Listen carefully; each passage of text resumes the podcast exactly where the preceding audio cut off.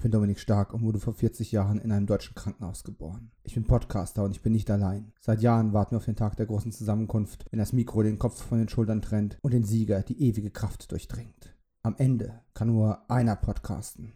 Here we are, born to be kings. We are the princess of the universe.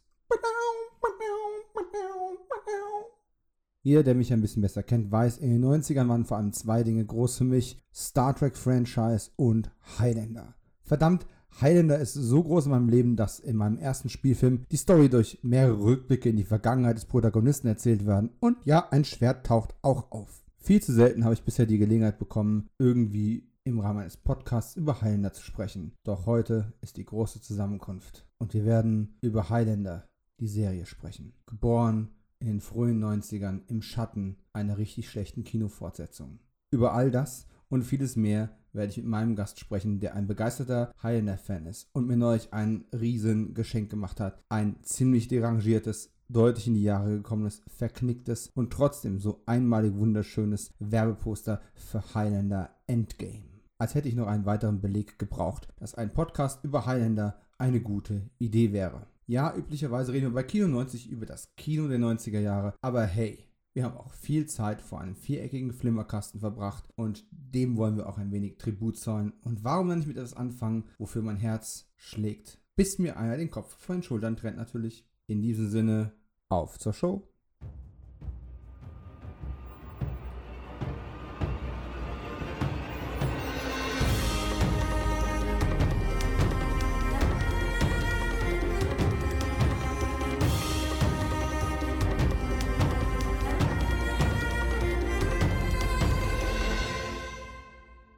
Herzlich willkommen zu TV 90, dem Ableger, nach dem keiner gefragt hat, von Kino 90 mit mir, Dominik Stark.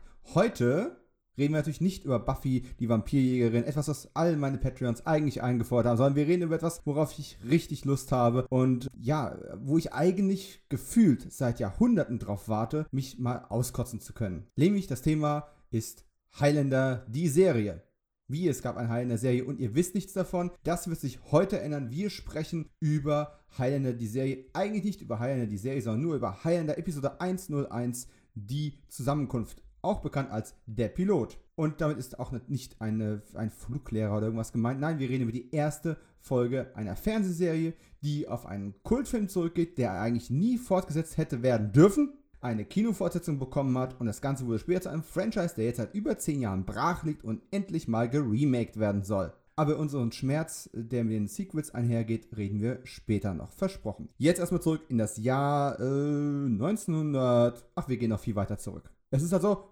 Flashback Time. Und mein heutiger Gast für diese Zeitreise, natürlich nur gedanklich, denn wir reisen nicht wirklich zurück. Es ist keine Zeitreiseserie für alle, die es nicht wissen sollten.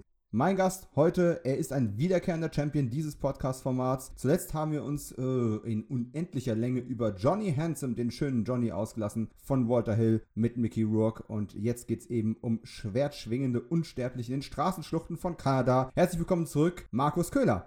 Hallo. Ein anderer ja. Clan, aber ein fast ähnlicher Jahrgang. Ein ähnlicher Jahrgang, ja.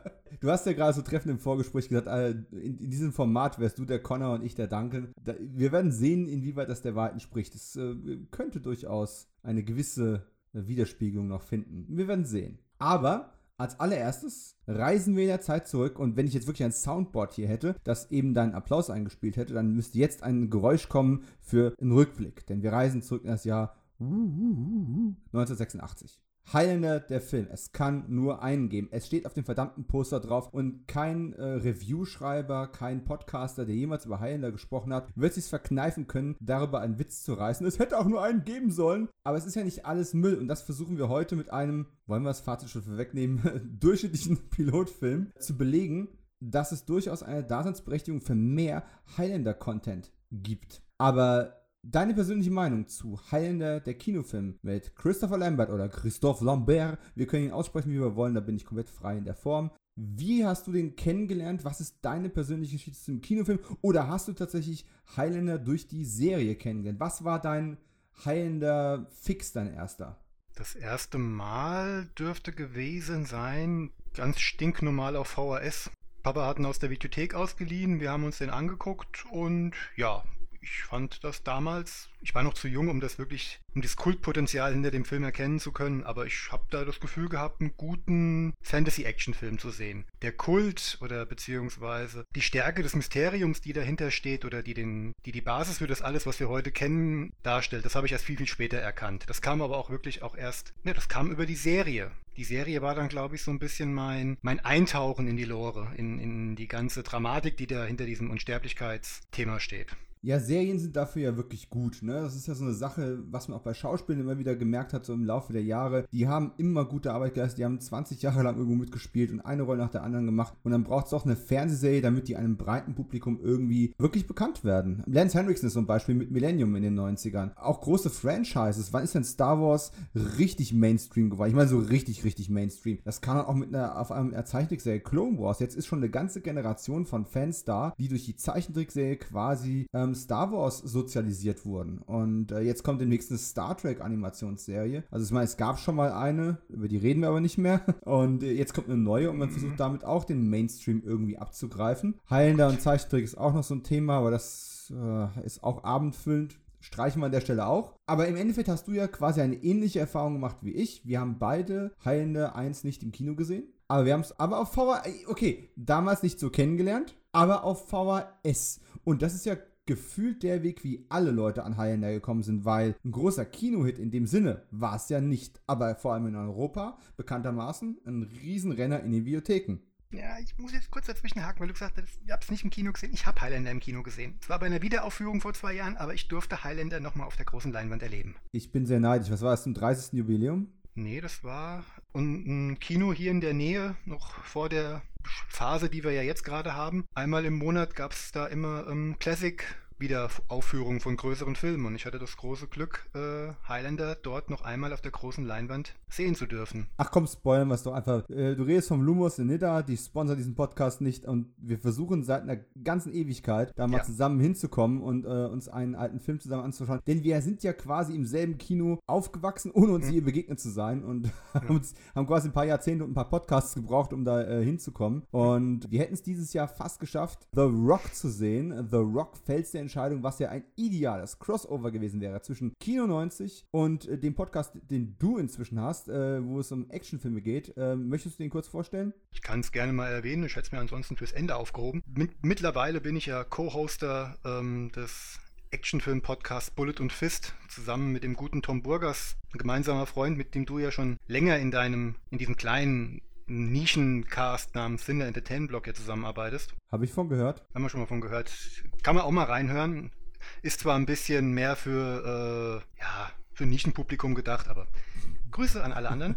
Nicht so massentauglich wie das hier.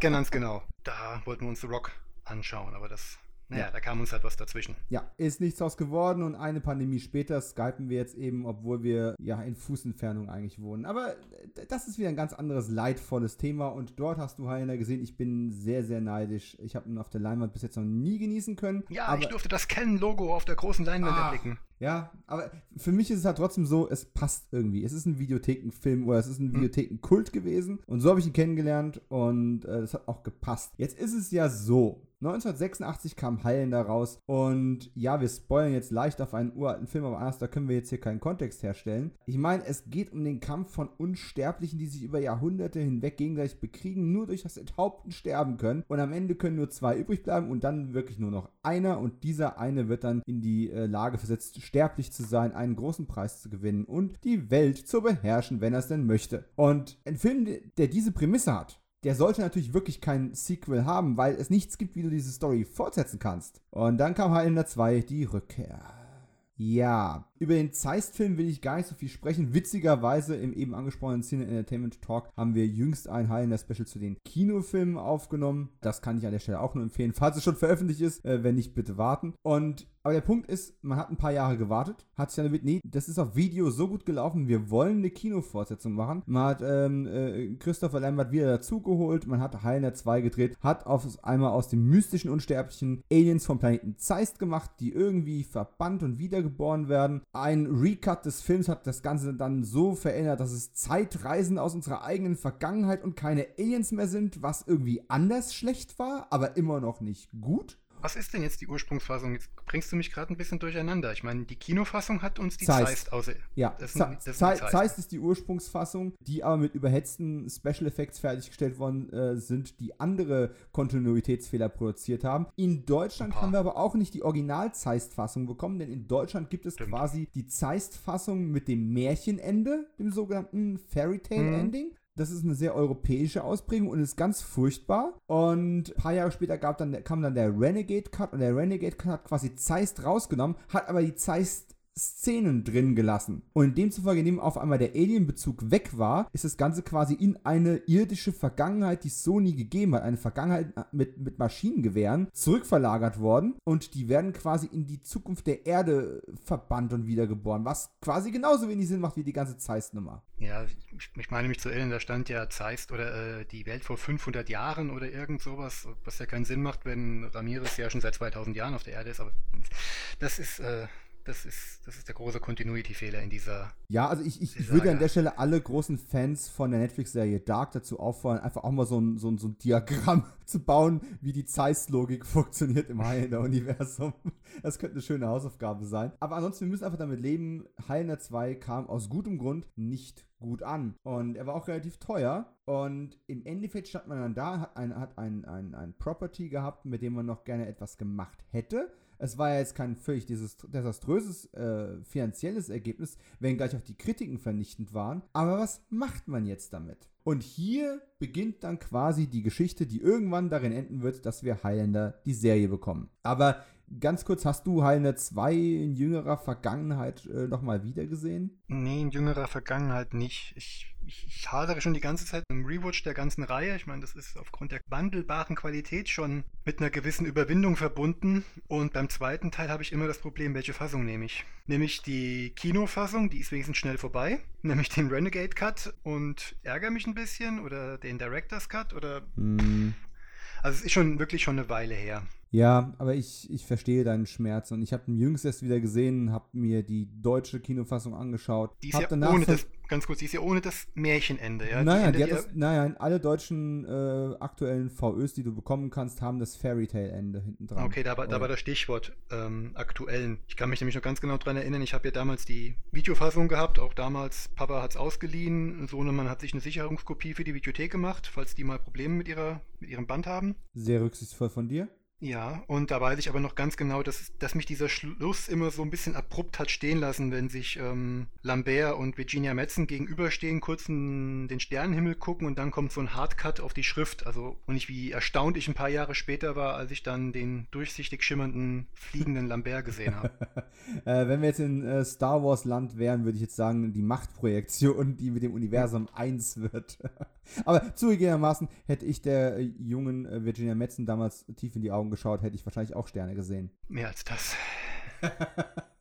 So, aber das jetzt mal außen vor gelassen. Also 1992, der Film bleibt hinter den Erwartungen zurück. Äh, 1991. Und jetzt geht's los und dies, das Kreativteam setzt sich zusammen und sagt, wir wollen was damit machen, aber was machen wir? Natürlich war der erste Gedanke, komm, wir machen nochmal einen dritten Film. Aber das ist dann doch relativ schnell wieder verworfen worden. Dann hat man sich überlegt, wir könnten einen dritten Film machen, aber vielleicht können, machen wir es mit kleinerem Budget und machen das Ganze fürs Fernsehen als TV-Film der Woche. Hey, die funktionieren doch super. Und tatsächlich gab es ja dann ein, zwei Jahre später, so 93, 94, 95, eine ganze Reihe von äh, so TV-Filmreihen, nicht nur die 80er Jahre Serien wieder aufgegriffen haben, Mhm. sondern die auch neue Serien erst ausgelöst haben. Ich spreche hier von Hercules, Xena etc., als diese ganze Fantasy-Welle angelaufen ist. Ähm, Smoke, Smokey and the Bandit, Smokey, oh. Midnight Gott. Run. Jetzt holst du die ganzen Guten raus, was? Ah. Das sind die, an die ich mich noch erinnere, von denen ich aber nichts gesehen habe.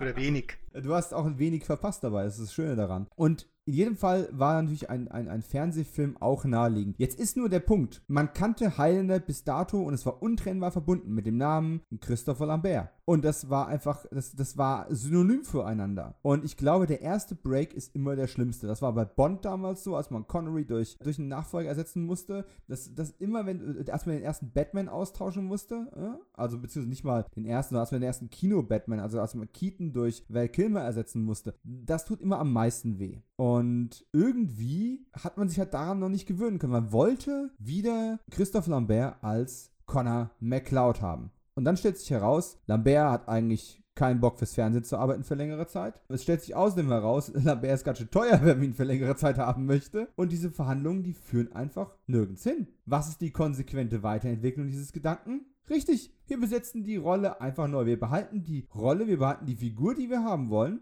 und besetzen die einfach neu.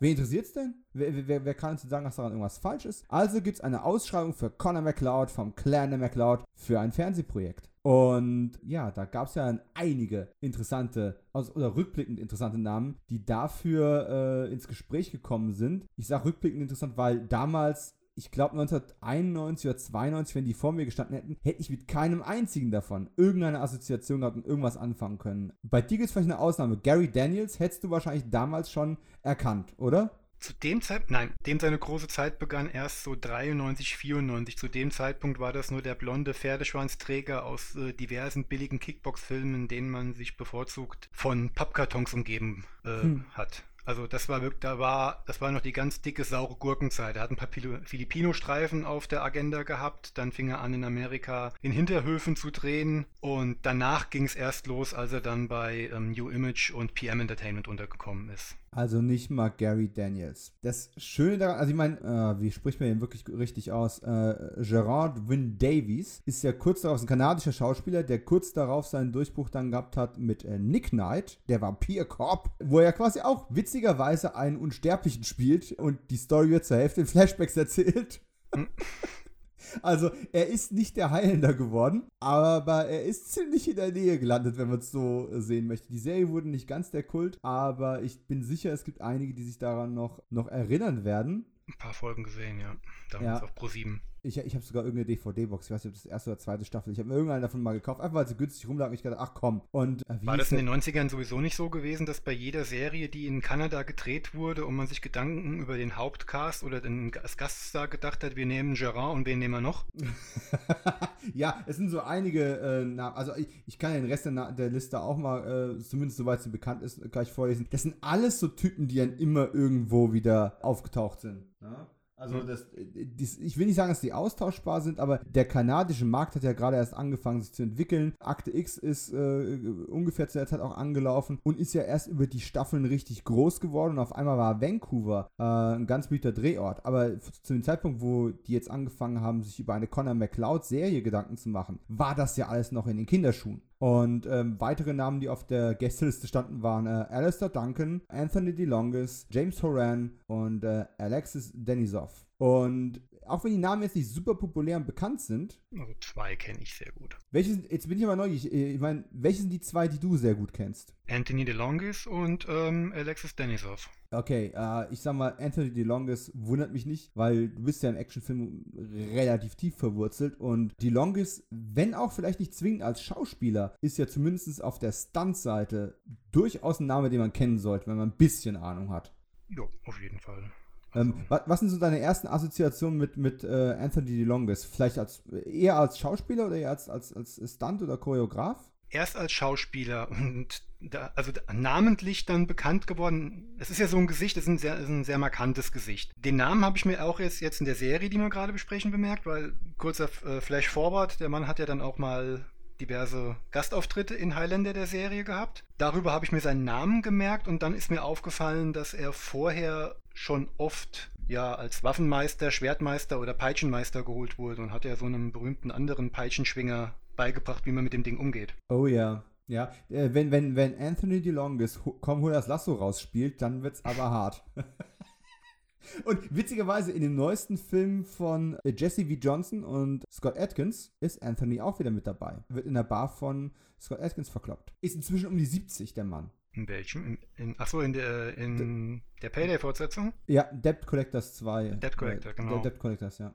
Ah, den, ähm, den Clip habe ich mir nicht angeguckt von der Barschlägerei. Ich wollte mir nicht zu viel vorwegnehmen. Äh, Überraschung, Scott Atkins geht in eine Bar und prügelt sich mit Leuten. Wow, noch nie gesehen. Äh, ich hoffe, ich, nichts, ich, hoffe, ich habe damit, damit, nichts kaputt gemacht. Aber äh, du hast, es, du hast es ja gerade schon angesprochen, DeLonges, äh, vor allem auch bekannt jetzt für sein, für sein Schwertspiel und äh, als, als Peitschenmeister tatsächlich. Also er hat in erstaunlich vielen Filmen mit der Peitsche ausgeholfen tatsächlich. Und eigentlich sind fast alle auf der Liste. Nein, bis auf Gary Daniels alle auf der Liste in Highlander-Serie aufgetreten. Gerard Wynn Davis ist in der zweiten Staffel, ähm, äh, taucht er als, als mhm doppelter Bösewicht sozusagen quasi auf. Mini-Spoiler. Alexis Denisov noch Ende der ersten Staffel. James Horan mitten in der ersten Staffel, quasi an dem Punkt, wo die Serie richtig gut wurde. Oder angefangen hat, gut zu werden. Und Alistair Duncan, oh Gott, das war fünfte Staffel, wenn mich nicht alles täuscht. Und ähm, ja, woher kennt man Alexis Denisov sonst noch? Buffy the Vampire Slayer. So. Hm? Ich, ich, will, will ich nur kurz korrigieren. Alexis Denisov war nicht Ende der ersten Staffel. Alexis Denisov war in der letzten Staffel, in der sechsten. War der nicht auch in der Folge mit Anthony Head dabei? Diese Belagungsstirb langsam Folge? War er da nicht auch mit dabei? Nee, nee ich du, hab, hast recht, ich hab, du hast recht, er war in der Diplomatenfolge in der sechsten Staffel dabei. Hast recht. Und das irritiert mich so, weil er war damals noch eigentlich ein relativ junger Darsteller. Also, ja. Äh, wie alt hatten sie damals den jungen Duncan, Connor, was auch, wo auch immer die Planung zu dem Zeitpunkt noch stand, ja, vorgehabt. Das Du, auf das Thema Alter gehe ich später im Laufe der Folge nochmal ein, weil diese, diese persönlichen Biografien, wie alt die alle sein sollen und tatsächlich sind, das ist schon, uh, ähm, ja. Zumal man jetzt auch echt überlegen muss, natürlich sind das auch alles so komplett unterschiedliche Typen, also äh, Typen äh, von DeLonges über äh, James Horan, ein französischer Schauspieler, äh, oder französisch äh, ansässiger Schauspieler, der mit Lance Henriksen mal einen coolen Horrorfilm gedreht hat vor ein paar Jahren. Und, und, und Davies, das sind ja komplett unterschiedliche Gesichtstypen auch. Und. Und die auf Connor, also auf einer neuen Figur, hätte ich noch verstanden vielleicht, aber auf Connor McCloud? Also, wenn du jetzt der Chefcaster wärst, du könntest dir einen nee. von denen raus und wer von denen wäre dein Connor McCloud geworden? Von denen? Keiner. Also ich, also ich, da fehlt mir die Fantasie für, muss ich ehrlich sagen. Und es, ich meine jetzt nicht nur die Optik, sondern auch einfach vom, vom, man kennt ja, wenn man die ein paar Mal gesehen hat, kennt man so deren Manierismen, deren Auftreten, deren, äh, deren Charisma schon einigermaßen gut. Und das ist halt so ein bisschen, wenn es jetzt um das Heiner Remake momentan immer mal wieder geht, in den, äh, in den Gerüchtespalten äh, der, der Webseiten. Und dann werden halt irgendwie Ryan Reynolds in den Ring geworfen, weil der halt irgendwie so ein bisschen vielleicht aussieht wie, wie äh, Lambert. Das macht für mich keinen Sinn. Das ist für mich kein passendes Casting für Conor McCloud. Tut mir leid. Vielleicht, vielleicht ging es den Produzenten und den Casting Directors damals ja genauso. Und dass sie einfach gesagt haben, irgendwie zu versuchen, Lambert zu ersetzen als Conor McCloud, macht irgendwie keinen Sinn. Warum machen wir nicht was, ich mache mal Anführungszeichen, eigenes und kreieren einen McCloud Nummer 2, äh, McCloud 2.0 oder äh, wie du es schon so schön gesagt hast, einen anderen Jahrgang. Der muss natürlich ein bisschen jünger sein, ist klar. Das OG muss auf jeden Fall der ältere sein, ist klar. Aber ansonsten ist ja Duncan schon so auf dem Papier erstmal ein, wollen wir es Kopie nennen? Am Anfang schon. Es fehlt ja. die eigene Identität, oder? Ja, ja, das wäre, das war einer der Stichpunkte, die ich mir gemacht habe, nachdem ich mir den Piloten mal wieder angeschaut habe. Da können wir gleich drauf eingehen, wenn wir die ja. Folge nochmal genauer machen. Ähm, nochmal ganz kurz zurück. Das Problem ist aber auch der Titel halt der Serie. Die Serie heißt ja auch ähm, Highlander und nicht The Immortals oder irgendwas in der Richtung. Also mhm. nicht, nicht wie meine liebe Frau Mama, die immer noch glaubt, dass die Unsterblichen alle Highlander seien. ich musste ihr mehrfach erklären, dass der Highlander ja der Titel der Hauptfigur ist, weil er eben aus den schottischen Highlands stammt. Mhm. Und ähm, damit haben sie sich ja schon mit einer, in eine gewisse Sackgasse halt ähm, befördert. Ich meine, wie viele aus derselben Gegend oder aus demselben Alter kannst du in eine Serie packen und kannst behaupten, das ist der Highlander? Das ist absolut richtig und es macht mich wahnsinnig. Ich, also auch in meinem privaten Umfeld gab es immer welche, die dann gesagt haben, oh, da haben sich gerade wieder zwei Highlander mit, mit, mit Schwertern duelliert, ne? Nein, zwei Unsterbliche und ein Highlander dabei haben sich gerade duelliert. Tut mir leid. Äh, es ist ein bisschen schwierig, aber es ist halt ein Markennamen, den man an der Stelle weiter benutzen wollte. Und es gibt ja sogar eine Serie, namens äh, The Immortals, aber das ist noch ein anderer. Mit einem anderen Pferdeschwanzträger.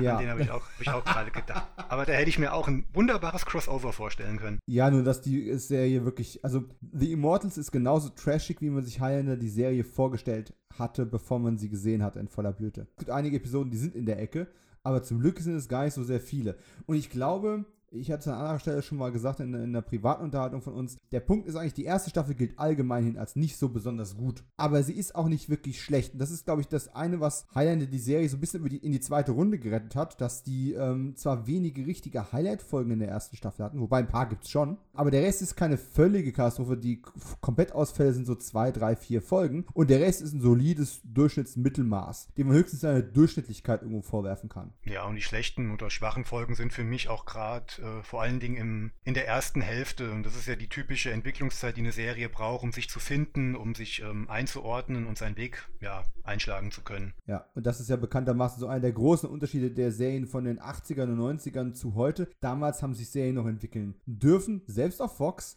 Und äh, heutzutage, wenn du halt nicht in den ersten, in der ersten Folge eigentlich schon die Leute cashst, die Aufmerksamkeitsspanne ist so weit weg und es gibt so viel Content zur Auswahl, dass die Leute einfach kein, keine Fehler verzeihen und dann ist die Serie abgesägt. Zum Glück haben wir das Problem bei Highlander aber nicht. Und letzten Endes hat man dann irgendwann beschlossen, okay, wir switchen um auf Duncan MacLeod vom Clan der MacLeod und casten dafür einen noch relativ unbekannten Darsteller, der schon mal einen Seriengig hatte, aber da ist er jetzt auch nicht ein großes Star mit geworden. Er war ja auch nicht der Hauptdarsteller. Äh, wobei ich dich gleich mal fragen muss, ob du die Serie gesehen hast, die ich meine. Einzelne Folgen und er kam auch erst in, die in der zweiten Staffel. Zweite oder? Staffel, ja, ja. Genau. Gab es mehr als zwei oder drei Staffeln? Ich glaube zwei nicht. Staffeln, glaube ich, dann war vorbei. Ja. Äh, die Rede ist von Krieg der Welten. Aber das, das Geile ist ja daran, Adrian Paul war der Erste, der auf die Rolle des Duncan MacLeod zum Casting gekommen ist. Und die Leute, die da vor ihm saßen, waren hin und weg. Der sah gut aus, der war gut in Form, der konnte sich durch seinen tänzerischen Background konnte er sich bewegen. Der hat ein gutes choreografisches Gedächtnis gehabt. Und eine Sache, die meine Mutter immer wieder gerne betont hat, als sie mal angefangen hat, ein paar Folgen zu gucken. Dem steht einfach alles. Und das ist ja schon fast ekelhaft, aber dem kannst du jeden, jede Frisur,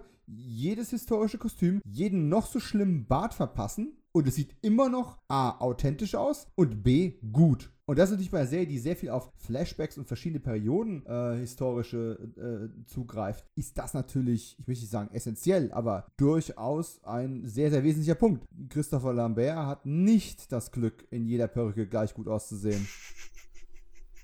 Oder, ja, ja, ich habe jetzt, hab jetzt diverse Filme gleich vor Augen und diverse Flashbacks aus anderen Filmen oder Auftritte und ja, ja, ich, ich kann nur zustimmen kann man doch nicht wegreden. Und jetzt ist natürlich das, die typische Situation, die haben ihn im Casting gehabt, die fanden ihn alle toll, die wollten ihn auch unbedingt haben, aber dann gucken die sich natürlich an und sagen, ja gut, wir können jetzt nicht den ersten Typ nehmen, der hier durch die Tür kommt. Das geht nicht. Ja, das ist ein langes Engagement, das ist wichtig für uns. Das ist unsere Cash-Cow, der muss auf dem Poster funktionieren. Wir casten jetzt mal hübsch weiter. Den ersten können wir einfach nicht nehmen. Und dann casten sie weiter und sie casten weiter. Und Überraschung, sie kommen auf keinen grünen Zweig mit ihrem Casting. Und dann haben sie gesagt, ja, ich weiß, wir wollen nicht den Erstbesten nehmen, der durch die Tür kommt. Aber wenn der Erstbeste halt der Beste war, ja, wohl, sie hatten noch einen in der Pipeline, der ja in der fünften Staffel dann einen Gastauftritt hatte, der ja sehr in die enge Wahl gekommen ist. Ja, erzähl die Geschichte schon. Wenn, wenn nicht jetzt, wann dann? Ja, also denken wir denken beide an denselben, den Star aus einer anderen berühmten englischen Serie aus den 80ern und damals auch noch Langhaarträger gewesen. Die Rede ist von Michael Pre Preet? Pratt? Preet? Preet. Preet. Preet. Hm. Preet. Preet.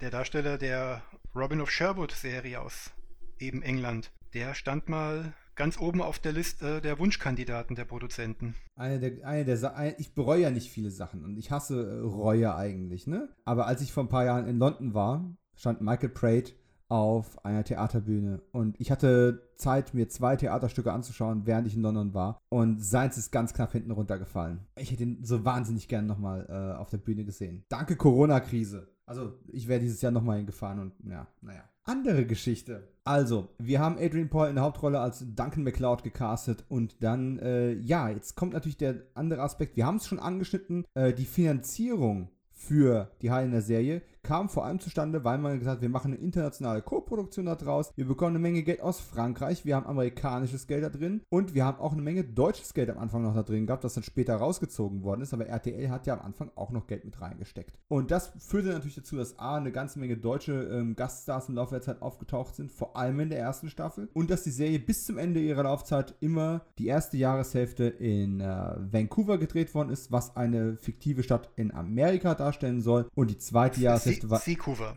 Seacouver. Und die zweite Staffel war dann immer in Paris. Immer mit, muss man auch mit dem Augenzwinkern sehen, die sechste Staffel hat das Schema geändert. Aber grundsätzlich immer ein halbes Jahr Amerika und ein halbes Jahr Europa. Was und natürlich Paris dafür, wirklich. In dieser fiktiven französischen Stadt namens Paris. In Hollywood ist alles so fake. Ja, und tatsächlich muss man auch sagen, der Production Value, der daraus entstanden ist, in Paris zu drehen, ist immens, weil man natürlich sehr viel ins europäische Mittelalter auch hätte, äh, dann gehen konnte, was die Serie sich mit Studiobauten etc. nie hätte leisten können, äh, weder in Amerika noch in Kanada. Ja, jetzt hatte man also mit, mit Adrian Paul einen äh, britischstämmigen äh, Hauptdarsteller. Durch, die, durch das Kofinanzierungsmodell hat man dann seine Freundin, quasi mit einer Europäerin besetzt, der, wenn ich richtig informiert bin, nicht Französin, sondern Belgierin, Alexandra äh, van der Noot, äh, die dann die Tessa Noel gespielt hat. Und äh, der dritte im Maincast war dann ein Amerikaner, äh, Stan Kirsch, der letztes Jahr leider viel zu früh von uns gegangen ist und äh, der den Richie Ryan gespielt hat, einen Herumtreiber, der sich, naja, herumtreibt bis. Nein, er treibt es mit keinem. Aber ihr wisst schon, was ich meine. Wir, wir haben quasi einen Einstiegspunkt für den Zuschauer. Wir haben jemanden, der von außen in die Welt der Unsterblichen reingeschoben wird, um all die Fragen zu stellen und all die Dinge zu hinterfragen, die ein normal denkender Mensch und nicht Fantasy-Nerd stellen würde. Richtig? Richtig. Ja, jetzt, jetzt, jetzt mal so, bevor wir jetzt gleich in die Folge etwas tiefer einsteigen deine spontane Meinung zu den Figuren Tessa und Richie und wir versuchen, das sage ich gleich dazu, für den Fall, dass wir mal eine Fortsetzung zu dieser Analyse äh, machen hier, versuchen wir relativ spoilerfrei zu bleiben. Wir werden sicherlich hier oder da uns mal was rausrutschen oder wir werden auf irgendwas eingehen nach dem Motto, oh, hier wurde was vorbereitet für später. Übrigens, es wird nie zur, zur Sprache kommen, aber wir versuchen zumindest Charakterentwicklungen nicht größer zu spoilern und Handlungsstränge zu spoilern, die tatsächlich vorkommen werden. Aber ja, Tess, Tessa Noel, Richie Ryan. Hm, schwierig. Also gerade mit, mit, mit heutigen Sehgewohnheiten noch schwieriger als damals. Ähm, Tessa war für mich ich denke mal, es lag auch so ein bisschen am Alter. Ich empfand solche weiblichen Figuren damals immer als unglaublich störend. Jetzt hast du mich auf den Fuß erwischt, da habe ich echt so gar keine Gedanken drüber gemacht. Ich nehme die halt immer so hin, die sind halt einfach da. Ja, das ist das Problem, ne? Wir kennen das alles schon zu gut und man, äh, das auf Reset zu setzen und mit frischen Augen zu sehen, ist schwierig. Aber wir werden, glaube ich, im Kontext der Episode noch auf zwei, drei Kernpunkte zu sprechen kommen, anhand denen man das vielleicht ein bisschen besser abgreifen kann. Denke denk ich jetzt auch, gerade was die Figur Tessa angeht, die im, im Pilotfilm ja schon ein bisschen, was heißt, ja, Sprung sprunghaft, nenne ich es jetzt mal, ihre Charakterentwicklung dargestellt ist. Der wird ein bisschen viel in dieser einen Folge aufgelastet, was eigentlich heutzutage in der Serie auf mehrere Folgen ähm, verteilt werden würde. Ja. Das muss sie hier halt komplett in einer Folge abreißen und das macht sie für mich so ein kleines bisschen anstrengend, was jetzt nichts mit der Performance von Miss Vandernoot zu tun hat. Und dasselbe gilt auch für die Figur Richie Ryan, die aus heutiger Sicht halt boah,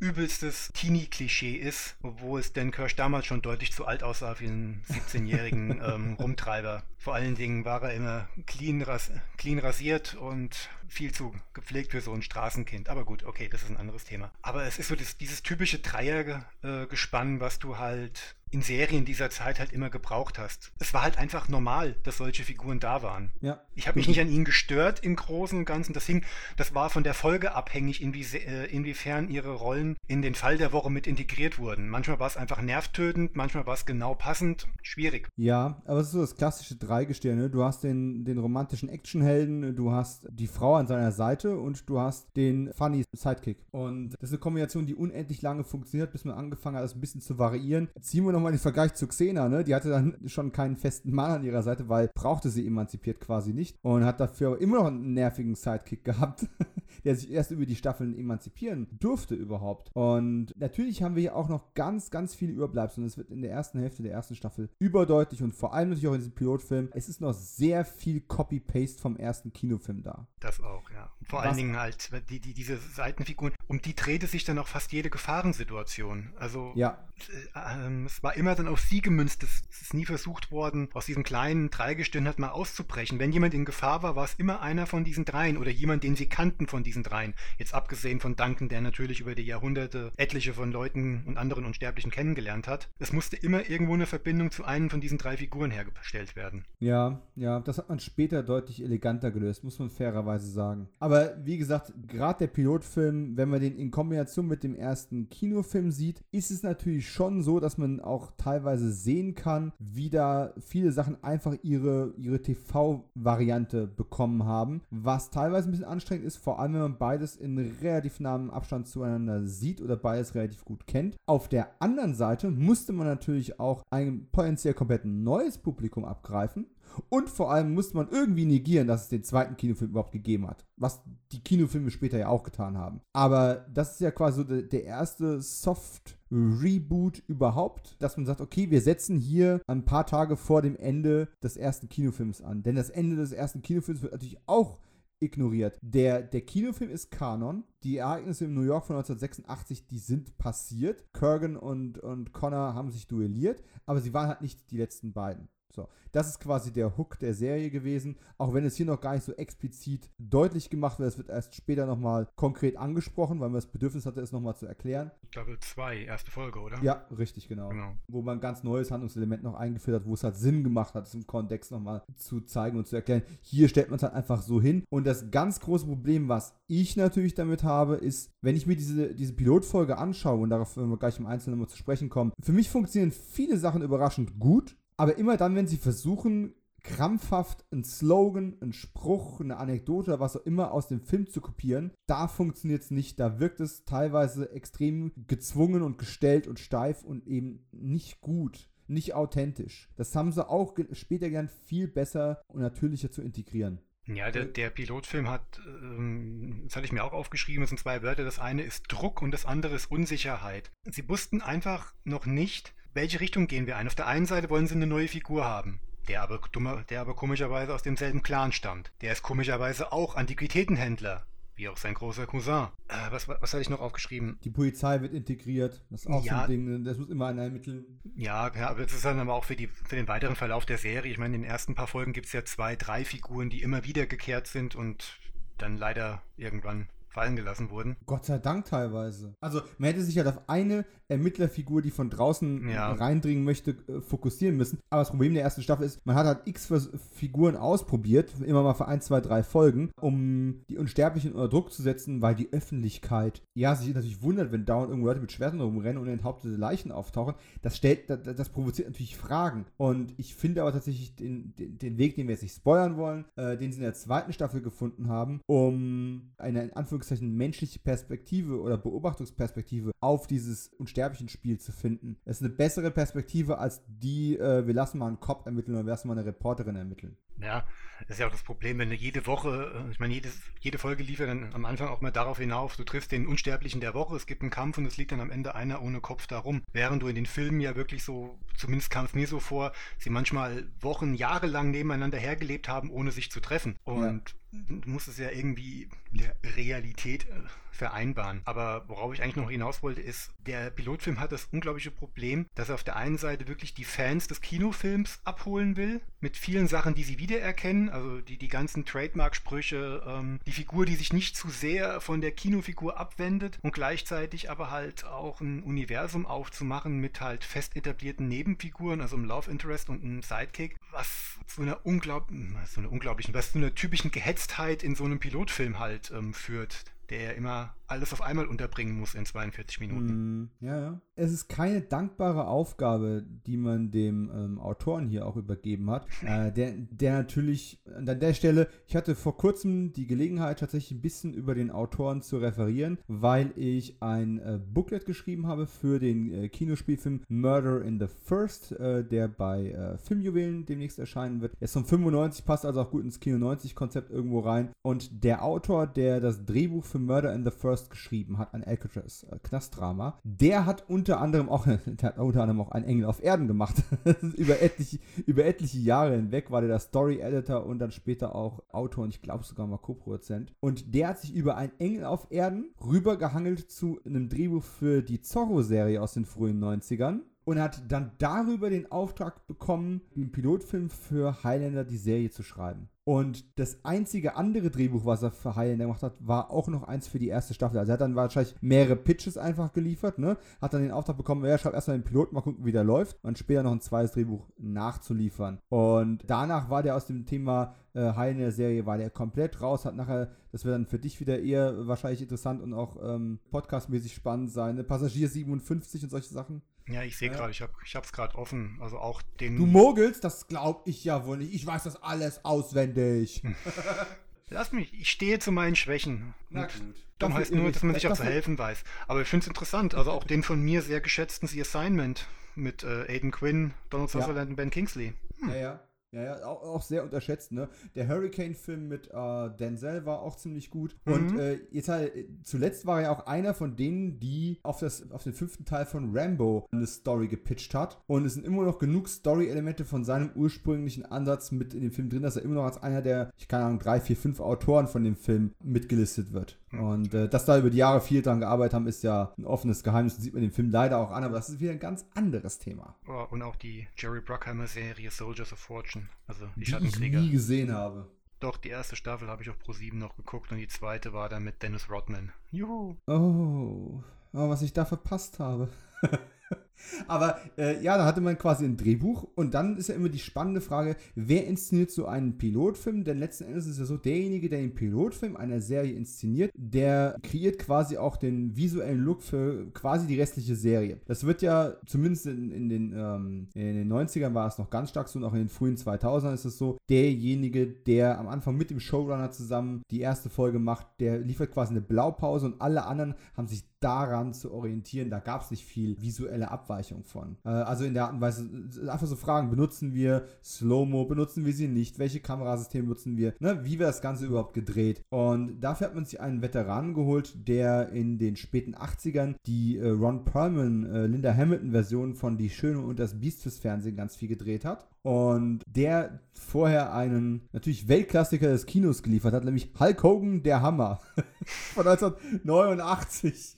Das war sein großer Spielfilm, den er da gemacht hat. Äh, die Rede ist von Thomas J. Wright. Und Thomas J. Wright hat insgesamt für Highlander sechs Episoden aus der ersten Hälfte der ersten Staffel inszeniert und danach war er da auch raus und hat, woher ich ihn dann vor allem kenne, ist natürlich als sozusagen Kumpel von Lance Henriksen, denn der hat von der schon angesprochenen Serie Millennium hat er 26 Folgen gedreht. 26 Folgen von, wie viel gibt es davon? 66? Also er hat ein Drittel aller Folgen hat Thomas J. Wright gedreht und hat dort, muss ich auch sagen, eine viel bessere Arbeit abgeliefert als der doch relativ auf Nummer sicher gehende ja, Pilot von, von, von Highlander. Und äh, übrigens ist er bis heute noch sehr aktiv, ne? dreht eine ganze Menge Navy, CIS und Supernatural ähm, bis zuletzt. Von daher, ja, hier hat er auch eine undankbare Aufgabe gehabt, weil du musst dich halt messen mit Russell Mulcahy. Alles, was von Highlander bisher gekommen ist, hat Russell Mulcahy gemacht. Highlander 1 und Highlander 2. Mehr gab es ja als Referenz noch gar nicht. Und mit diesem sehr ausgeklügelten, sehr aufwendig gefilmten Stil kannst du im Fernsehen natürlich nicht mitmachen. Das Ja. funktioniert nicht. Das, das kannst, oder konntest du damals zumindest mit, äh, keine Ahnung, 24 Folgen, die du pro Staffel raushauen musst, da haben die gar nicht die Zeit und das Budget für gehabt. Gar keine Chance. Ja, und gerade, gerade die Optik war ja bei dem viel gescholtenen zweiten noch eine der Stärken. Also man kann viel über den zweiten Teil schimpfen und machen und tun, aber diese, diese ähm, Studio-Art-Deco-Optik aus dem zweiten, die verehre ich bis heute. Die finde ich bis heute klasse. Absolut, auch ganz viele Film Noir-Anleihen da mit drin, mit, der, mit den Beleuchtungen und Licht- und Schattenspiel. Das ist echt gut. Also der sieht toll aus. Wenn er nicht inhaltlich so schwachsinnig wäre, könnte man den Film fast mögen. Ja, aber hat nicht sollen sein. Und Thomas J. Wright musste sich halt hier wirklich äh, an einem ganz, ganz hohen Maßstab messen und ist da immer ein bisschen, wie soll ich sagen, für gescholten worden. Und ich finde es ein bisschen unfair. Ja, der Mann steckt halt wirklich im Konstrukt der 90er Jahre Serien fest. Er hat seine Hochzeit in der Zeit gehabt. Ich gucke mir noch andere Sachen gerade an. Also er hat wirklich bei jeder großen Serie, also bei jeder, aber bei vielen der großen Serien aus der Zeit äh, mitgearbeitet, wenn es mal nur für eine Folge war. Ja, Der, ja. war, der war ja wirklich bei allem dabei. Und sind wir mal ehrlich, aus heutiger Sicht, die 90er Jahre Serien waren sich optisch doch schon sehr ähnlich. Mm, Ja, ja. Also heute, heute ist natürlich eine Kinooptik im Fernsehen auch nichts Spektakuläres mehr. Das wird ja, Ja. fast vorausgesetzt. Aber ja, Time and Money, ne? Wenn du natürlich eine Staffel von 24 Folgen auf 10, 12 Folgen runterkürzt, das Budget aber gleich hochlässt und die Technik ist inzwischen viel weiter, dann kannst du natürlich ganz anders cineastisch auch inszenieren fürs Fernsehen. Aber die Mhm. Möglichkeiten hatte man damals einfach, vor allem im Kabelfernsehen, natürlich nicht. Ah, Aber- Ich sehe hm? ich seh gerade, er hat noch einen schönen Film gedreht, den kennen die wenigsten, aber den das ist auch ein TV-Film, den habe ich damals sehr gerne gemocht. Ein Deadly Game. Spiel gegen Ah. den Tod. Ich weiß nicht, ob du den kennst. Der sagt mir irgendwas, aber ich kann es nicht zuordnen. Hilf mir mal. Also, also mit, mit bekannten oder damals bekannten Darstellern wie Michael Beck, Roddy McDowell, äh, Soon Take O. es ist so eine, ja, eine, so eine Menschenjagdsvariante auf einer einsamen Insel, wo sechs oder sieben Personen auf eine Insel geleitet werden, unter schadenscheinigen Mitteln dann dort eröffnet bekommen, dass sie jetzt rennen dürfen, weil jetzt ein paar Jäger sich um sie kümmern werden und keiner weiß warum. Und über den Film verteilt wird dann über Flashbacks erarbeitet, was die alle miteinander ähm, zu tun haben und wer mit wem oder wer wem in der Vergangenheit etwas angetan hat. Und dann kristallisiert sich raus, dass es eine gemeinsame Figur aus der Vergangenheit war, die hier auf Rache aus ist. Sieh mal eine an. Flashback-Struktur, hä? Mhm. Ganz Äh, heftig aber- sogar. Aber auch generell ist es ja einfach eine, eine Art, Geschichten zu erzählen. Also so Menschenjagd war in den 90ern ja irgendwie auch ganz, ganz groß. Wie ist der, der Ernest Dickerson-Film mit Rutger Hauer? Surviving the Game. Surviving the Game, richtig. Dann gab es den Dead Ring mit dem Sohn von äh, Chuck Norris. und Billy Äh, Drago. Und, und Billy Drago, genau. und Chad McQueen. Harte Ziele mit Van Damme und Lance Henriksen. Also, ja, 90er Jahre Menschenjagd, ha? Was ist aus der guten alten Zeit geworden? Ja, aber dieser Deadly Game, daran erinnere ich mich jetzt gerade noch. Dreimal darfst du raten, in welchen Wäldern der gedreht wurde. Hm, etwa Vancouver? Mhm. Und das sieht man auch ganz deutlich, diese schön verregneten Aufnahmen. Ich habe die nur richtig vor Augen. Ich war total geschockt damals, als ich erfahren habe, dass das ein TV-Film ist, weil der war schon für die damalige Zeit ziemlich brutal. Also da gab es einen abgetrennten Kopf, ein- eine, wie heißt die, Leuchtpistole, eine abgefeuerte Leuchtpistolenkugel, die im Auge einer Person explodiert. Eieiei. Hm, das war schon ordentlich. Aber doch einen schönen Twist am Ende. Es ist auch ein bisschen Whodunit-mäßig aufgezogen. ist auch so einer, auf den man mal wieder mal, nach dem man mit der Ausschau halten könnte. Aber ich muss mal gucken, ob man ihn irgendwo ähm, bekommt. Äh, Wahrscheinlich ist er auf Prime, so wie alles auf Prime ist. Was nicht auf Prime momentan ist, aber natürlich in unserem DVD-Spieler des Vertrauens und angeblich wird in den USA ja gerade eine Blu-ray gemastert und das ist was, worauf ich mich tatsächlich freue, denn ich finde die Serie ja trotz ihrem 90er-Jahre-Stink, finde ich die ja trotzdem immer noch sehr zeitgemäß. Man kann die immer noch gut gucken, es fehlen halt Handys. Aber sie hat doch sehr viele zeitlose Qualitäten, bis auf, dass der, dass die Bildqualität natürlich, wenn du heute eine, eine DVD auf einen großen Fernseher schmeißt, ist die Bildqualität natürlich nicht mit heutigen Formaten zu vergleichen. Und deswegen, wenn da nochmal ein bisschen Qualität rausgekitzelt werden kann, bin ich der Erste, der nochmal Geld ausgibt, um das Ganze auf Blu-ray zu kaufen. jo, ich bin dabei. Also das 4 zu 3 hat mich dann doch ein bisschen geschockt, obwohl 4 zu 3 wird wohl bleiben. 4 zu 3 wird es bleiben. Es, äh, ich gehe nicht davon aus, dass sie das, dass sie das äh, öffnen werden. Wobei ich auch ganz ehrlich sagen muss, diese Diskussion, ähm, wenn du das Filmmaterial hast, machst du es dann auf oder machst du es nicht auf? Ja.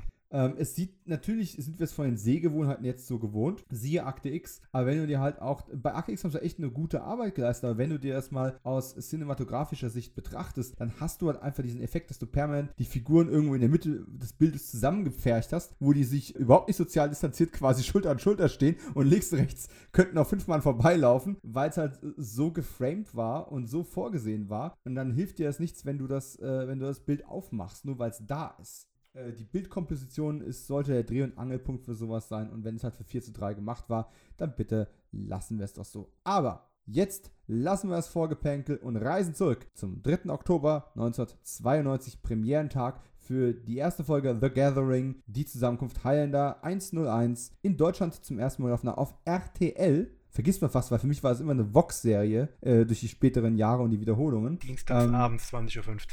Siehst du? Äh, Und manchmal im Nachtprogramm, wenn es zu harte Folgen waren, die nur im Nachtprogramm ausgestrahlt wurden oder dann erstmal uncut kamen. Da Anker kam. Also die ist, die ist vollständig gelaufen. Das, da bin ich mir jetzt ziemlich sicher. Äh, es, gab, es, nee, es gab zwei Folgen, die übersprungen wurden und dann erst Jahre später nachgeholt wurden. Also RTL hat nicht alles ausgestrahlt. Aber das ist wieder ein anderes Okay. Thema. 2. März 1993, RTL. Ich habe damals nicht eingeschaltet. Ich habe die Serie tatsächlich erst ein bisschen später gecached. Ich wollte die unbedingt sehen, aber es die Kombination aus Alter, Ausstrahlungsuhrzeit und wir hatten auch, glaube ich, damals noch gar kein RTL oder haben es gerade erst bekommen. Wir waren relativ spät mit Sattfernsehen. Es hat einen Moment gedauert. Ich habe dann tatsächlich, ich bin irgendwo in der zweiten Staffel eingestiegen und habe mir dann die Folgen der ersten Staffel irgendwann bei Wiederholungen nachziehen müssen. Also die erste Folge war nicht meine erste Folge, die ich gesehen habe. Okay. Und bei dir?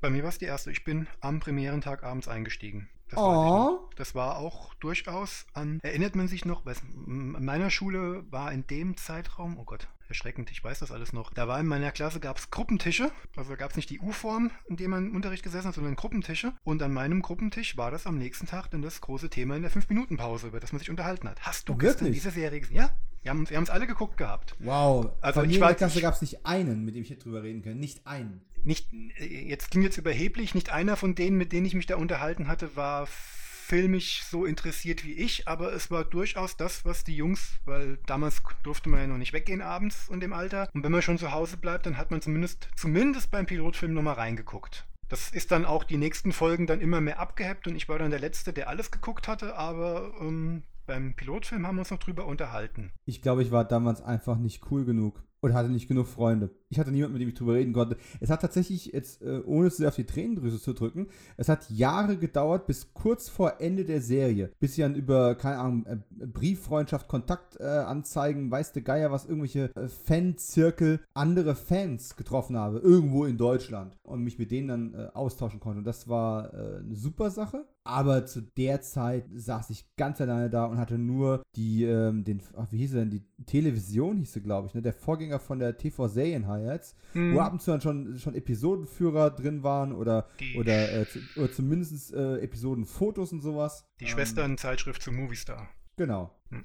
Und es gab ja auch damals nicht viele Genre-Magazine und es gab auch noch kein verdammtes Internet. Das heißt also, die Publikationen, die irgendwas über Sci-Fi, Fantasy, Action gebracht haben, waren sehr limitiert. Und als es dann eben diese Television damals gab, die ich das erste Cover war mit Star Trek Next Generation drauf. Natürlich habe ich die gekauft. Als die ersten Fotos von Highlander drin waren, da hing ich davor. Ah, das war super. Aber ich habe es dann wirklich erst später so, so voll erleben dürfen. Leider. Aber wie gesagt, es waren, nur die ersten, es waren nur die ersten paar Folgen und danach war ich dann mit meiner Liebe zu Highlander auch ziemlich alleine. Immerhin hat sie dich bis heute nicht verlassen, ist doch auch was wert. Ja, ja, ich fand dann auch die weiteren Ausstrahlungen, hat man auch richtig gesehen, wie die Serie in Deutschland aber auch immer weiter dann durchgereicht wurde. Aber das ist ein anderes Thema. Ja, die Leute, die Highlander die Serie äh, liebten, die liebten sie wirklich sehr und lieben sie wahrscheinlich bis heute. Aber es wurde halt immer weniger ein Massenphänomen. Es hat sich nicht wie Akte X oder Buffy oder selbst Hercules und Xena weiterentwickelt oder ist in den Zuschauerzahlen gewachsen oder stabil geblieben. Es wurde dann wirklich irgendwann, muss man leider sagen, zu Vox halbwegs abgeschoben. Lief dort für Vox-Verhältnisse recht, recht gut. Sonntagsabends, oder? Sonntagsabends Doppelfolgen. Ja, Stimmt, genau, das war immer mein Wochenendabschiedsprogramm. Das geguckt, dann Augen zu und nächsten Tag Schule. Ja, und ich habe noch alles auf VHS schön aufgenommen, um die Folgen wieder anzugucken, ne?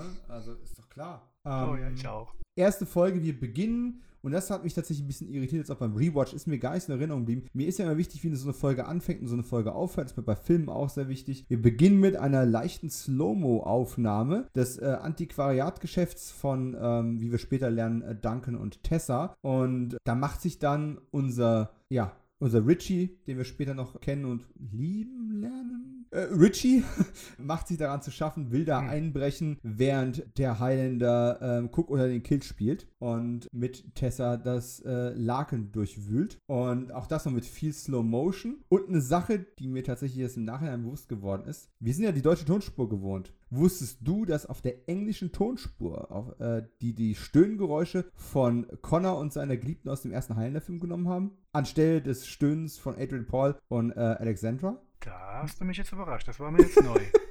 Wenn du die DVD hast, switch mal auf den englischen Ton. Du kannst diesen leicht französischen Akzent. es klingt einfach so sehr nicht nach Adrian Paul. Ach du Scheiße.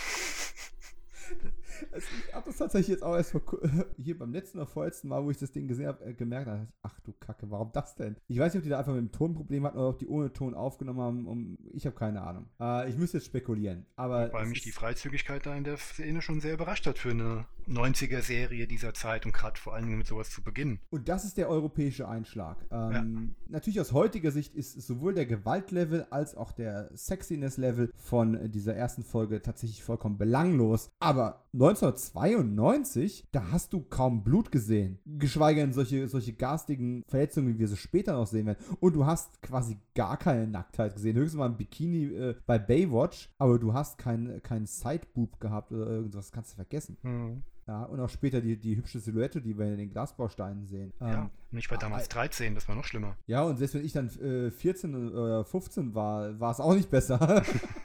ähm, aber wir haben einen der, wie ich finde, tatsächlich besten Momente. Also es gibt so eine Parallelmontage, während äh, Richie quasi in das Antiquitätengeschäft einsteigt und die beim Liebesspiel sind. Und auf einmal hält er in und ich, ich liebe diesen Dialog. Er sagt, ich spüre etwas. Und sie, und sie ganz harmlos, na, das hoffe ich doch. Und er hat erstmal das, das, das, das Schwert sich schnappt, dass natürlich, und das, da kommen wir ein bisschen zum Kontinuitätsproblem, dass er sich immer griffbereit liegt, obwohl er ja eigentlich, so die Erzählung, seit zwölf Jahren nichts mit anderen Unsterblichen hatte. Richtig. Weil, wir erfahren später in der Folge noch, die sind seit zwölf Jahren liiert und seit er mit Tessa zusammen ist, hat er nichts mit anderen Unsterblichen am Hut gehabt. Da gab es keine Enthauptungen, gab es keine Zusammenkünfte, gab es kein gar nichts. Was ja eigentlich nur dazu da ist, um dem, Darst äh, dem, dem Zuschauer das alles zu erklären. Denn auch Tessa ist ja, die nimmt ja quasi die Figur der äh, Zuschauer ein, weil sie hat ja noch gar keine Ahnung von dem ganzen Geplänkel hinter den Unsterblichen. Also der, der muss ja auch das ganze Spiel um den Preis und so noch erklärt werden. Und das, obwohl sie schon seit zwölf Jahren mit ihm zusammen ist. Und das finde ich eigentlich ein bisschen schade, weil hätte ich den Piloten jetzt gemacht, hätte ich es gelassen. Denn du hast ja mit Richie noch eine Figur, der man alles beibringen kann und muss. Du hättest an der Stelle die Figur der Tessa stärken können, dass sie, äh, trotzdem sie das irgendwann erfahren hat, nicht nur, dass er unsterblich ist, sondern auch, was es für, für Begleiterscheinungen haben kann, hättest du ihre Figur deutlich stärker machen können, indem sie eben sozusagen eine Mitwisserin ist. Denn letzten Endes ist es natürlich auch dann eine Frage der Logik. Kaum ist der Pilotfilm da, kommt, taucht quasi im Zwei-Wochen-Rhythmus ein neuer böser Unsterblicher auf, mit dem er sich duellieren muss und vorerst zwölf Jahre lang nichts passiert. Hm. Statistisch gesehen ist das relativ unwahrscheinlich. Ja.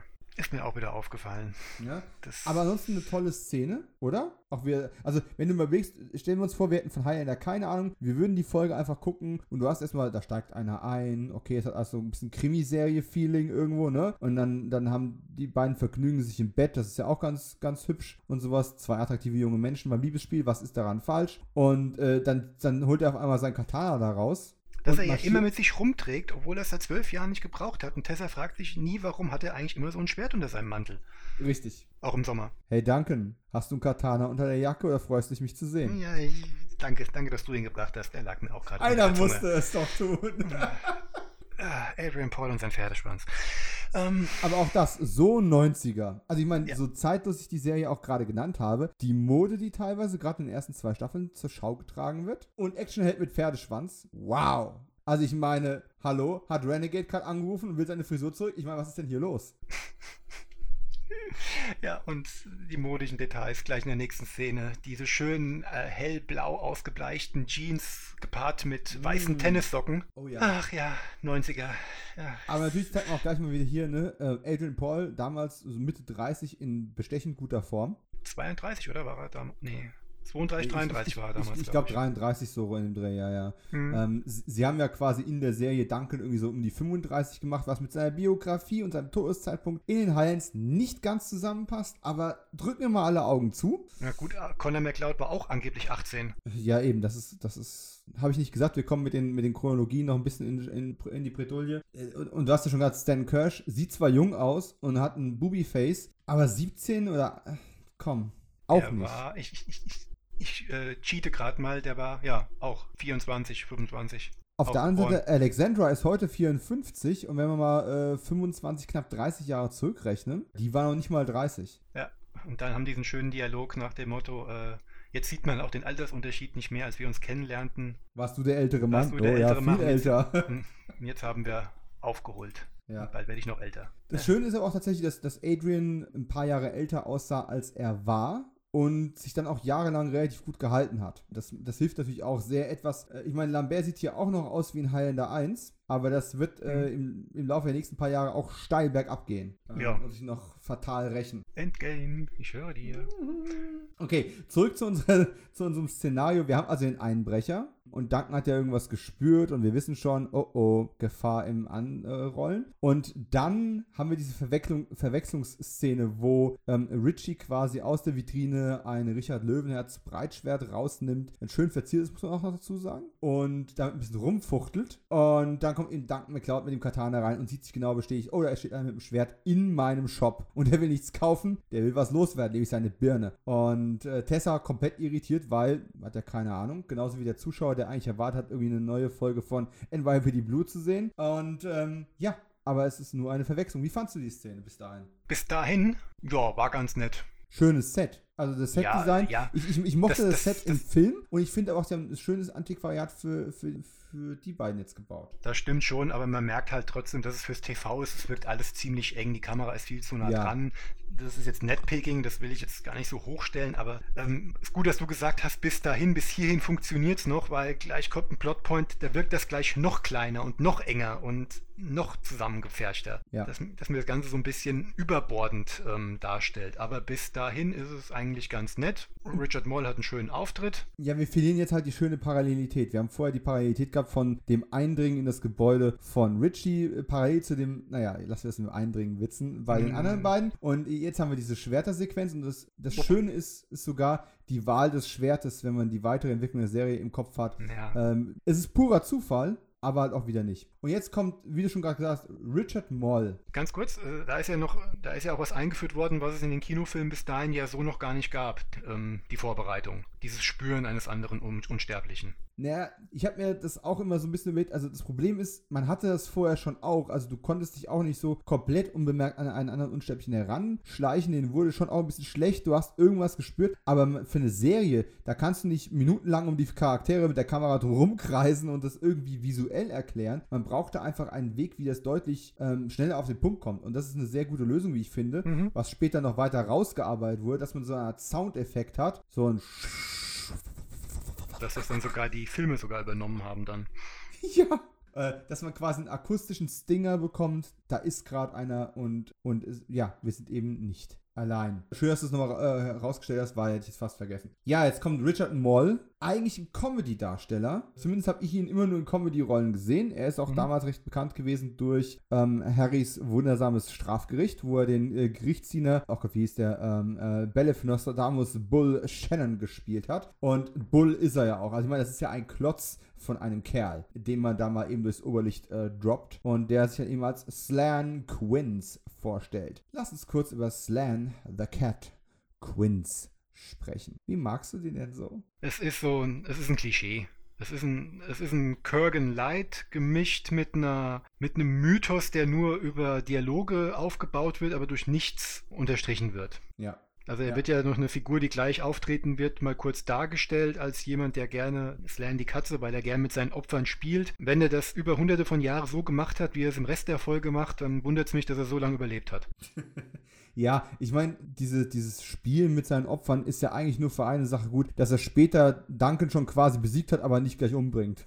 Hm. Das ist der einzige Grund, dass man das irgendwie so ein bisschen herleiten kann. Aber auch dann kommt nämlich kurz darauf der Auftritt von dem anderen Jahrgang. Denn Slan und Duncan machen sich bereit, aufeinander loszugehen. Es kommt zu einem kleinen Duell. Wobei ich auch da sagen muss, mit den Special Effects übers Ziel hinausgeschossen. Slan haut da mit dem Schwert, mit seinem Breitschwert so ein bisschen gegen eine Statue und dann kommt einer von diesen Erneuerungsblitzen. Hm. Ähm, dieses übertriebene Funkensprühen Heilender, das schlucke ich ja irgendwie noch, um Stahl gegen Stahl irgendwie visuell aufregend zu machen. Aber dieses Erneuerungsblitz, Funkengedöns, weil er eine, eine Statue tätschelt, ist wirklich affig. Aber jetzt gehen die aufeinander los und dann kommt eben noch Conor McLeod. Extrem cooler Auftritt, also visuell gesehen auch, mit dieser Augenpartie, die da reinläuft, wie so ein hm. Spaghetti-Western. Und dann erzählt er natürlich, nein, er wird erstmal alle quälen und bla bla bla und dann, wenn du nichts mehr hast, was sich zu leben lohnt. Ganz ehrlich, Einspruch euer Ehren. In der Backstory des Piloten wird nicht mal onscreen erzählt, ist, dass Slan Quinns 14 Jahre hinter Duncan McLeod her war und ihn jetzt endlich gefunden hat, um ihn umzubringen. Er und Duncan sind sich aber nie begegnet. Hm. Connor und Slan kennen sich aber auch nicht. Also zumindest kennt Slan Connor nicht. Richtig. Jetzt erklär mir doch bitte mal, warum der, warum der seine Biografie auswendig gelernt hat. Wo hat er die gefunden? Hat er ein lustiges Taschenbuch über Slan Quinns gelesen? Und seit wann ist Connor eigentlich hier der unsterblichen Polizist, der die ganz Bösen äh, verfolgt und äh, richtet? Da, diddle, oh, oh, oh. Ja. Der Highlander geht, geht um, oh, oh, oh. Oh ja.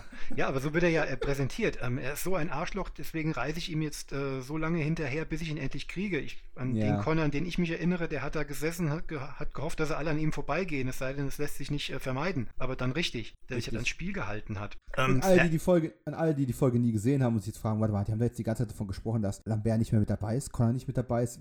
Was? What? Ja, ja, Christopher Lambert hat einen Gastauftritt als Conor McLeod in der ersten Folge. Man stellt per Dialog in Aussicht, das wird sich später nochmal wiederholen. Spoiler, das wird nicht passieren. Genau. Nee, als Slan Quince nochmal ganz kurz. Slan Quince hat einfach schlicht und greifend das Problem, dass er in der Pilotfolge da ist. Die Pilotfolge hat aber eigentlich eine ganz andere Aufgabe, als einen Bösewicht zu etablieren, sondern den Helden zu etablieren. Und bemüht sich danach mit Kräften und mit allerlei Drehbuchseiten rascheln, dem eine Backstory zu geben, die leider. Absolut richtig. Man, man versucht auch mit diesem extrem großen, schweren Schwert und dem langen Mantel und diesem ganzen Ketten- und Nietengedöns natürlich visuelle Erinnerungen an, an, an Kurgan, der ja immer noch der Goldstandard für Heilner-Schurken war. Es gab ja auch nicht so viele Vergleichsmöglichkeiten. Da Erinnerungen zu wecken, das macht aber relativ wenig Sinn. Du hättest eigentlich in dieser ersten Folge einen Wegwerfschurken gebraucht, ja. Und nicht einen, den du versuchst künstlich groß aufzubauen, denn du musst Charaktere vorstellen, wie du gerade schon so schön gesagt hast. Und wenn du es halt schon nicht als 90 Minuten machst, was ja später mit Next Generation und DS9 und sowas und, und, und auch diesem, dieser Entwicklung, die ich ja eben erwähnt habe, dass man mehrere TV-Filme gemacht hat, um eine Serie zu testen, äh, da hat man ja viel mehr Raum gehabt. Dann kannst du sowas machen, meinetwegen. Aber nicht, wenn du in ein paar 40 Minuten eine doch recht komplexe Fantasy-Welt erklären musst, neue Charaktere etablieren, nee, ist just too much. Und Slan Quinns, ohne jetzt Richard Moll auf die großen Füße zu steigen, ist eins der Elemente, was am wenigsten funktioniert in dieser Folge. Sie hätten auch gar niemanden gebraucht mit so einer, äh, ja, ich, ich, sag mal Anfang der 90er mit, mit so einer Persona. Ich meine, er war ja ein bekanntes TV-Gesicht zu der Zeit. Da hätten mhm. sie auch mhm. jemand anderen nehmen können. Klar, ist es natürlich schön im Pilotfilm mit so einem, mit einem Namen dieser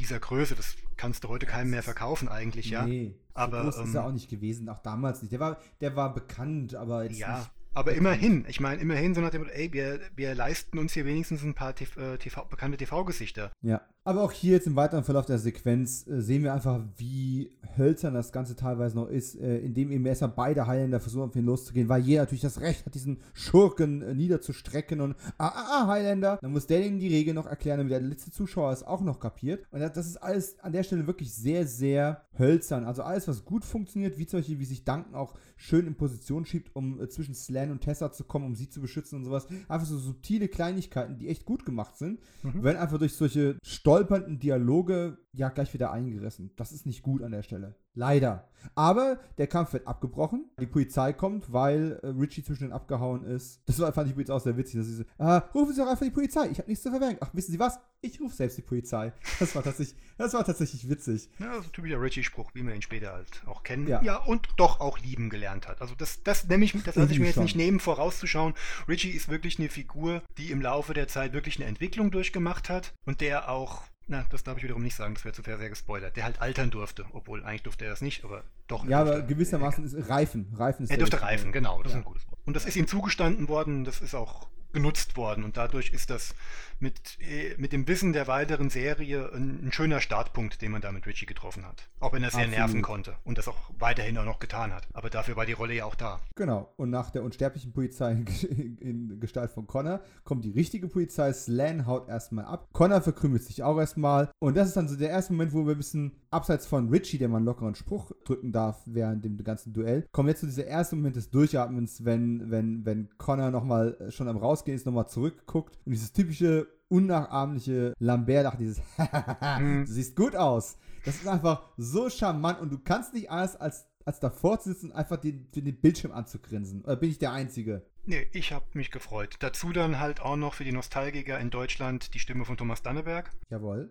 Das war auch sehr stark. Also die, ähm, Lambert hat ja im Laufe seiner Jahre immer wechselnde Stimmen gehabt, aber im Highlander-Universum wirkte er selten. Also die, wenn Danneberg verwendet wurde, hat es immer zu der Interpretation von Connor gepasst, wie auch beim späteren Kinofilm. Da hätte keine ja. andere Stimme auf Lambert ähm, gepackt werden dürfen wie Danneberg und das war hier auch so und das fand ich, das, das passt sehr gut zu der Mentorenrolle, die er einnimmt. Bin ich absolut bei dir. Und, und auch zu dem, zu dem Actionstar, der irgendwie ja auch ist. Also, die ist ja auch eine Actionfigur, Conor McLeod, ne? Mhm. Der Highlander. Genau. Und es ist, ist echt gut. Und deutet schon so ein bisschen eins der besten Elemente dieses Pilotfilms an, aber da kommen wir im Fazit nachher nochmal drauf. Als nächstes geht aus der Folge so ein bisschen das Tempo raus, weil auch wenn wir jetzt einige Sachen kritisiert haben, es ist bis jetzt immer was passiert, es ging Schlag auf Schlag auf Schlag auf Schlag. Und jetzt machen wir erstmal so eine Zwischensequenz auf der Polizeistation, weil die Polizei irgendwie offscreen Richie verhaftet hat, weil sie Silber bei ihm gefunden haben, was McCloud gehört, bla bla bla. Wir lernen eine weitere wiederkehrende Rolle kennen. Wendell Wright spielt Sergeant Powell. Müssen wir über Powell wirklich groß reden?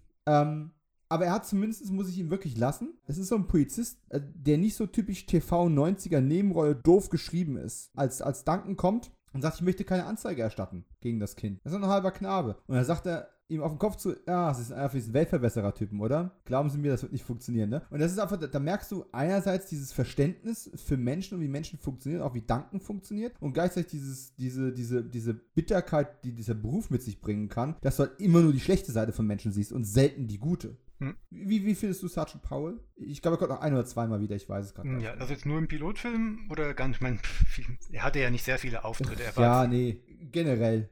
Da gab es ja noch, da erinnerst du erinnerst mich ja gerade dran, stimmt, es gab ja noch eine, es gab ja so drei so Nebenfiguren. Ja, ja, Tim, Tim hat, Reed kommt noch irgendwann Genau, Tim Reed kam ja noch. Und ja, aber bleiben wir ja, mal bei Paul. Bleiben wir mal bei Paul. Oh, jetzt verschwimmen die Erinnerungen wieder so ein bisschen. Okay, bleiben wir beim Piloten. bleiben wir beim Piloten, weil jetzt, wenn ich jetzt äh, vorwärts gehe, vermischt sich da wahrscheinlich viel mit der Tim Reed-Figur. Die kann ja eigentlich nur beipflichten, weil er hat ja sonst eigentlich nicht mehr viel zu tun in dieser Folge. Also ich würde ihn jetzt hier noch gar nicht mal als ähm, wiederkehrend oder vermeintlich wiederkehrendes Element wahrnehmen. Dafür ist er viel zu unscheinbar und ist, ist der Auftritt viel zu klein, weil für mich der Fokus eindeutig ähm, auf Duncan liegt, der hier ja mit Einschüchterung Richie dazu bringen will, nichts weiter zu erzählen. Ja, und auch das ist so ein Phänomen, was es zumindest durch die erste Hälfte der ersten Staffel noch begleiten wird. Dieses permanente Versuchen, diese ganze unsterblichen Sache unter den Teppich zu kehren irgendwo und irgendwo die Hand mit Deckel drauf zu halten, das alles irgendwie zu rechtfertigen. Und wenn man dann, das ist ein klein, das ist nicht wirklich ein Spoiler, aber man entwickelt sich davon ein Stück weit weg und versucht nicht mehr das dauernd alles zu rechtfertigen und zu erklären. Und das tut der Sache wirklich gut, weil es bremst den Erzählfluss halt immer wieder aus, wenn du dauernd anhalten musst, um zu versuchen, die Handlungen zu verschleiern oder zu erklären oder, och, es, es, es, wiederholt sich einfach. Und unendlich und es ist nicht eine von den Sachen, die sich wiederholen, die gut sind, so wie Schwertkämpfe, die sich dauernd wiederholen. Das ist ja was, was wir sehen wollen. Das ist ein Element, das, ja. das ist ein Element, das könntest du nach heutigen Sehgewohnheiten in so einem Zehnakter aufbauen, der ähm, charakterorientiert ist. Da würde man ja, äh, da würde der unsterblichen Kampf erst in der zehnten Folge kommen. Aber hier in so einem Einakter, der jede Woche den Fall der Woche aufbaut, ist es, kostet es unglaublich viel Sendezeit, jedes Mal zu erklären, warum, wieso, weshalb man jetzt ähm, die Aufmerksamkeit von den Handlungen der Unsterblichen ablenken und weglenken muss. Richtig. Das kannst du dir bei zehn Folgen a 45 Minuten nehmen, da kannst du das immer wieder in jeder Folge als Spannungselement mit einbauen und gut ist, aber ähm, hier, nee, und dann bleibst du auch an einer Ermittlerfigur auch dran. Ja. Weißt du, weil die du dann durchziehst von Anfang bis Ende. Gehen wir unter die Dusche, also jetzt nicht wir, sondern Tessa? Alexandra oder ihr Boy-Double. Ich glaube, sie war es selber, aber ich kann es ja. nicht bestätigen. Ja. Also es ist, ein, es ist ein Schnitt da, sie hätten es tricksen können. Du hast so eine komplette Aufnahme von ihr. Durch das, oh Gott, jetzt unterhalten wir uns hier über eine Nacktaufnahme der Darsteller. Ich, ich, ich, ich, glaube, die Kamerafahrt wird, wird, wird zumindest so unterbrochen von einem Bildtrainer, dass du theoretisch einen Texas Switch hättest machen können. Aber, okay.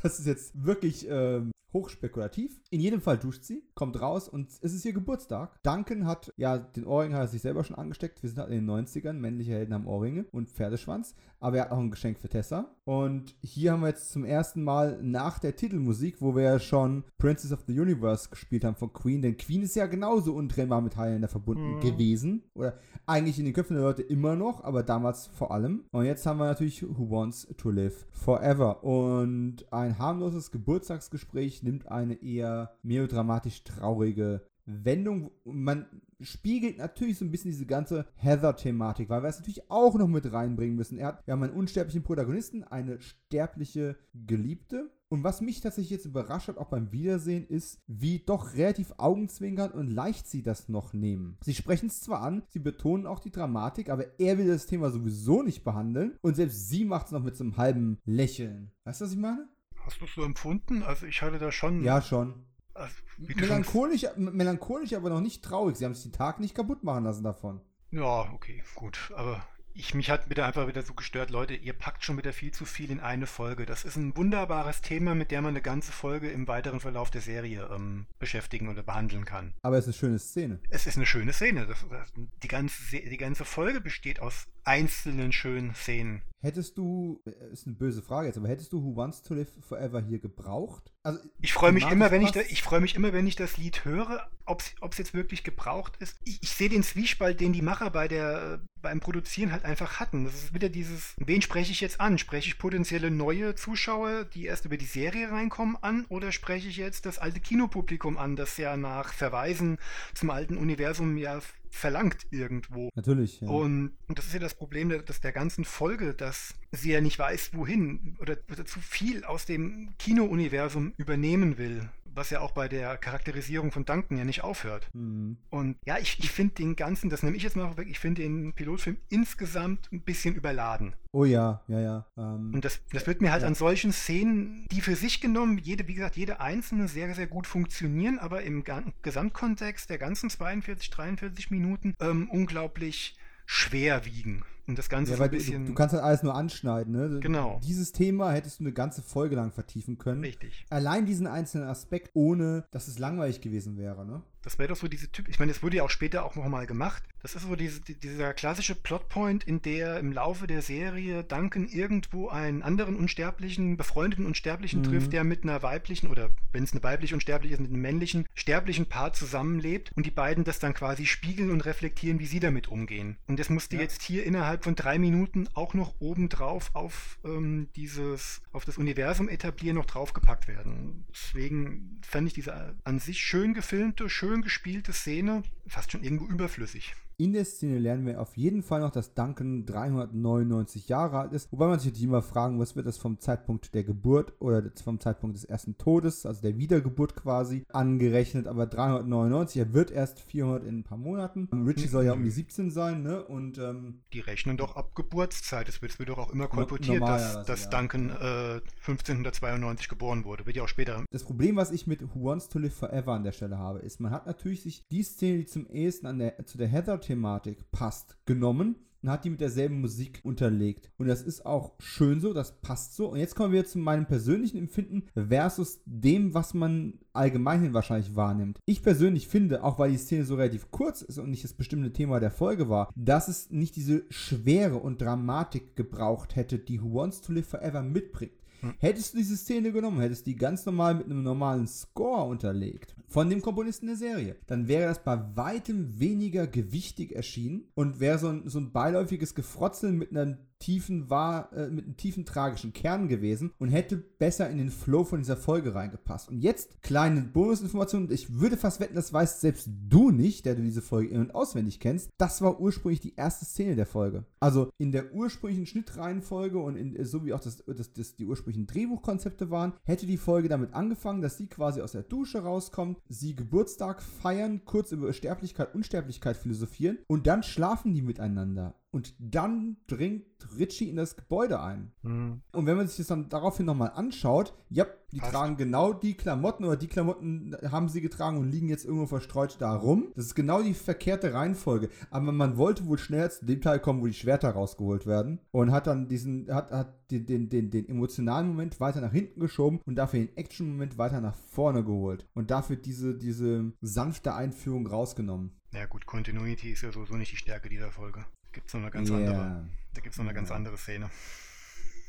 Ja, ko- kommen wir auch Da gleich greife ich schon mal vorweg. Aber ich gebe dir nochmal ganz gut Ja. ähm, recht zu dem Punkt, ähm, ein anderer Score hätte das ganz anders aufbauen können. Zum einen natürlich, wenn es in der richtigen Kontinuität gewesen wäre. Zum anderen, wenn man es mit der nimmt, die wir jetzt haben und eine andere Musik, das hätte so ein, das wäre auch so, so ein Foreshadowing-Punkt gewesen. Das hätte sich angefühlt wie, ey, das ist ein Thema, um das kümmern wir uns später in der Serie noch. Ja, Aber mit diesem Who Wants to Live Forever hat das sowas, sowas Endgültiges, so nach dem oder so. Das müssen wir jetzt hier ausdiskutieren. Das müssen wir jetzt hier noch reinbringen und äh, auch schon zu einem Schlusspunkt bringen. hm. Wir müssen diese Figuren jetzt an den Punkt bringen, dass wir ihnen viele Folgen noch äh, folgen können, dass sie diesen Punkt für sich abgeschlossen erklärt haben und ab diesem, sage ich schon wieder Punkt, wie oft habe ich das Punkt gesagt, äh, ab diesem Status auch ihre weiteren Abenteuer erleben können. Ja. Jetzt kommen wir zu einer Szene, die gut ist, aber schlecht kopiert wurde, zu einer Szene, die doof ist und auch noch blöd kopiert wurde. Slan lauert vor dem, oder lungert vor dem äh, Antiquitätengebäude herum in seinem Auto.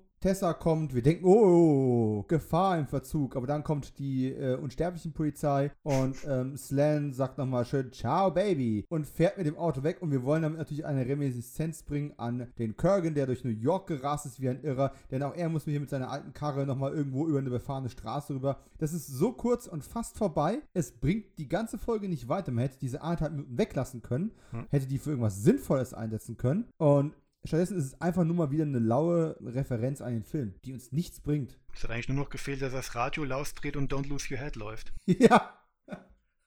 Ja, kommen wir zur Trainingssequenz. Komm, erzähl was. zu- Sag mir mal, jetzt, ich, ich möchte dich dauernd vorlegen. Trainingssequenz. Duncan und Connor und aus Drehbuchsicht natürlich. Wir zeigen den Kinoheld zusammen mit dem Serienheld. Wir dürfen den einen nicht stärker machen als den anderen. Das Grundproblem von allen Superheldenkämpfen. Wie machen wir das? Also über ein Sparring. Wie findest du das? Erzähl mal. Ähm, ich habe mich damals schon immer gefragt, also warum äh, trainiert man eigentlich in Straßenklamotten? Gut, müssen sie ja auf der, in der Realität auch. Also ich, ich mag die Szene für sich. Mhm. Leider hat sie ein Continuity-Problem. Auch hier siehst du es wieder an den Klamotten. Ich meine, vorher unterhalten sich die beiden beim Kochen, wenn ich mich recht entsinne, Duncan mhm. und Connor. Dann verschwinden sie zum Sparring und nächsten Schnitt sitzen sie wieder zusammen beim Essen oder immer noch beim Kochen und haben, oder, nee, halt. Nee, aber wir kommen auf die Trainingssequenz später trotzdem nochmal zurück. Und äh, ja. man sieht halt einfach, dass total offensichtlich, dass es eine Szene war, die man in zwei Teile gerissen hat und genau. hat einfach ein paar andere Szenen dazwischen gepackt. Richtig. Das ist halt sehr, sehr ungünstig. Richtig. Die Szene selbst, wie gesagt, ich ich bin ein Fan, ich bin, hey, ich bin ein Kind der 80er, 90er. Ein Film ohne Trainingssequenz hat für, ist für mich kein unterhaltsamer Film. ist einfach so gehört, ja. Ja, aber es ist ja auch richtig, ne? Du brauchst Duncan nicht mehr beibringen, wie man ein Schwert führt. Man muss höchstens mal den Rost abklopfen, ne? Genau. Und man kann beide nochmal. Oh, das, das, ist ein Punkt, den ich immer wieder vergesse. Er ist ja seit zwölf Jahren nicht mehr im Spiel. Also hat er zwölf Jahre lang eigentlich nicht mehr gekämpft. Ja. Dafür hat er aber noch äh, ordentlich Selbstbewusstsein im Tank. Ich meine, oh ja. sie frotzeln sich ja die ganze Zeit, ich lege um. Nein, ich werde ihn umlegen. Das war auch so ein Ding. Also die waren, die waren beide schon erschreckend köpfungsgeil. Mhm so kenne ich die Figur jetzt eigentlich, soll ich es jetzt nicht mehr in Erinnerung, aber ich glaube, das, das baue ich nachher ins Fazit dann mit ein. Die Trainingsszene selbst ist schön gefilmt, hat ein paar schöne Kamerafahrten und ja, man sieht die beiden unterschiedlichen Stile da schon einigermaßen. Also für mich als ähm, Kampfchoreografie-Fan war das schon mal schön anzusehen. Ja, an der Stelle ein Shoutout äh, zu Bob Anderson, den man ja wieder zurückgeholt hatte für die Choreografien, zumindest in der ersten Staffel. Mhm. Also man sieht auch so eine gewisse Vertrautheit in der Art und Weise, wie Schwertkämpfe hier gefilmt werden. Man sieht auch beide Schwerter nochmal im Vergleich, sie sind ja nicht identisch, aber letzten Endes, come on, ja. Katana ja. Mit, mit, mit, mit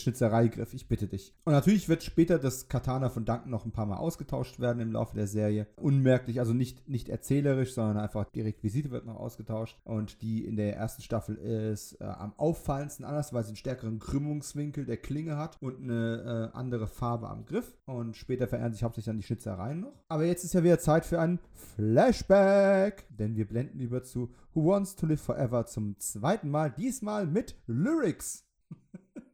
So, also sie, sie philosophieren ja, wie du gerade schon so schön gesagt hast, äh, köpfungsgeil darüber, wer jetzt hier darf und wer nicht und bla bla und Auszeit und Nicht-Auszeit. Wir flashen zurück nach 1872 zu einem Zeitpunkt, der für Duncan ja einschneidend war, möchte ich mal sagen, aber was natürlich zu dem Zeitpunkt noch gar nicht geplant war, es wird viel später nochmal aufgerollt in der Serie und was zu einem Treffen mit Connor damals auch führte und zu einer wichtigen Entscheidung, nämlich I'm out! So, weil das kann man einfach so entscheiden, weißt du. Wenn ich keinen Bock mehr habe, bin ich einfach raus, mache ich nicht mehr mit euren Scheiß. so. Versucht er, ich meine, Connor versucht mir zu erklären, so einfach ist es dann doch nicht. Aus der Sache kommst du niemals raus, Duncan. Ich meine, es gibt Und ja später noch eine Figur, die es ja auch versucht hat, die er in der zweiten Hälfte der Staffel auftritt. Oh ja. Was ich witzig finde, und wir sollten irgendwann mal einen Podcast machen, nur über High in the Endgame, aber wenn man sich mhm. Connors, wenn, wenn jetzt Connors Satz im Hinterkopf mithalt, aus der Sache kommst du niemals raus. Du kannst dich vom Spiel nicht zurückziehen, das funktioniert nicht. Okay, reden wir ein paar Jahre nochmal drüber, okay? Mhm. Äh, wie fandest du den Flashback ansonsten? Das ist ja jetzt so der, der erste richtige Flashback, den wir in der Serie haben. Die Überleitung nicht ganz so elegant und episch natürlich wie im Film. Das wurde in der Serie mit der Zeit auch noch ein bisschen kreativer. Aber wie, wie war es ansonsten so Set-Design, die Art und Weise, wie es umgesetzt wurde? Wie hat es dir gefallen? Inhaltlich gelungen. Inhaltlich, also die beiden spielen ganz gut, aber Set-Design und so weiter, oh, das sind die engen, engen Grenzen der TV-Optik. Und das haben sie in späteren Folgen auch deutlich besser dann hinbekommen. Kamera sehr, sehr starr, dass da angeblich mhm. gerade ein Massaker um sie herum geschehen ist und ganze Dörfer niedergebrannt wurden. Das hat man sehr geschickt umgangen. Und ähm, ja, der Beweis für die These, dass äh, Lambert nicht jede Perücke tragen kann, wird hier auch ähm, be belegt, ja. Ja, Catwiesel könnte man ihn auch nennen. uh, nee, das, das hat echt keinen Taug gehabt, muss man ehrlich sagen optisch nicht. Wie ähm. gesagt, für den Punkt, den sie machen wollten, war das vollkommen in Ordnung. Also auch mit äh, den Verlusten, die Duncan dort anscheinend erleben musste, was ja vorher schon mal angesprochen wurde von Tessa. Ähm, es wird ja bestimmt leichter, wenn man immer, wenn man jemanden über all die Jahre verliert und man gewöhnt sich ja vermeintlich dran und dann wird halt mal dargestellt, nein, es ist eben nicht so. Es ist jedes Mal aufs Neue hart. Ich finde, das wird, das wird gut rübergebracht, auch von den ja. Dialogen im Rahmen einer der kurzen Zeit auch vollkommen in Ordnung, aber vom Setdesign, von der Optik her, ähm, ja.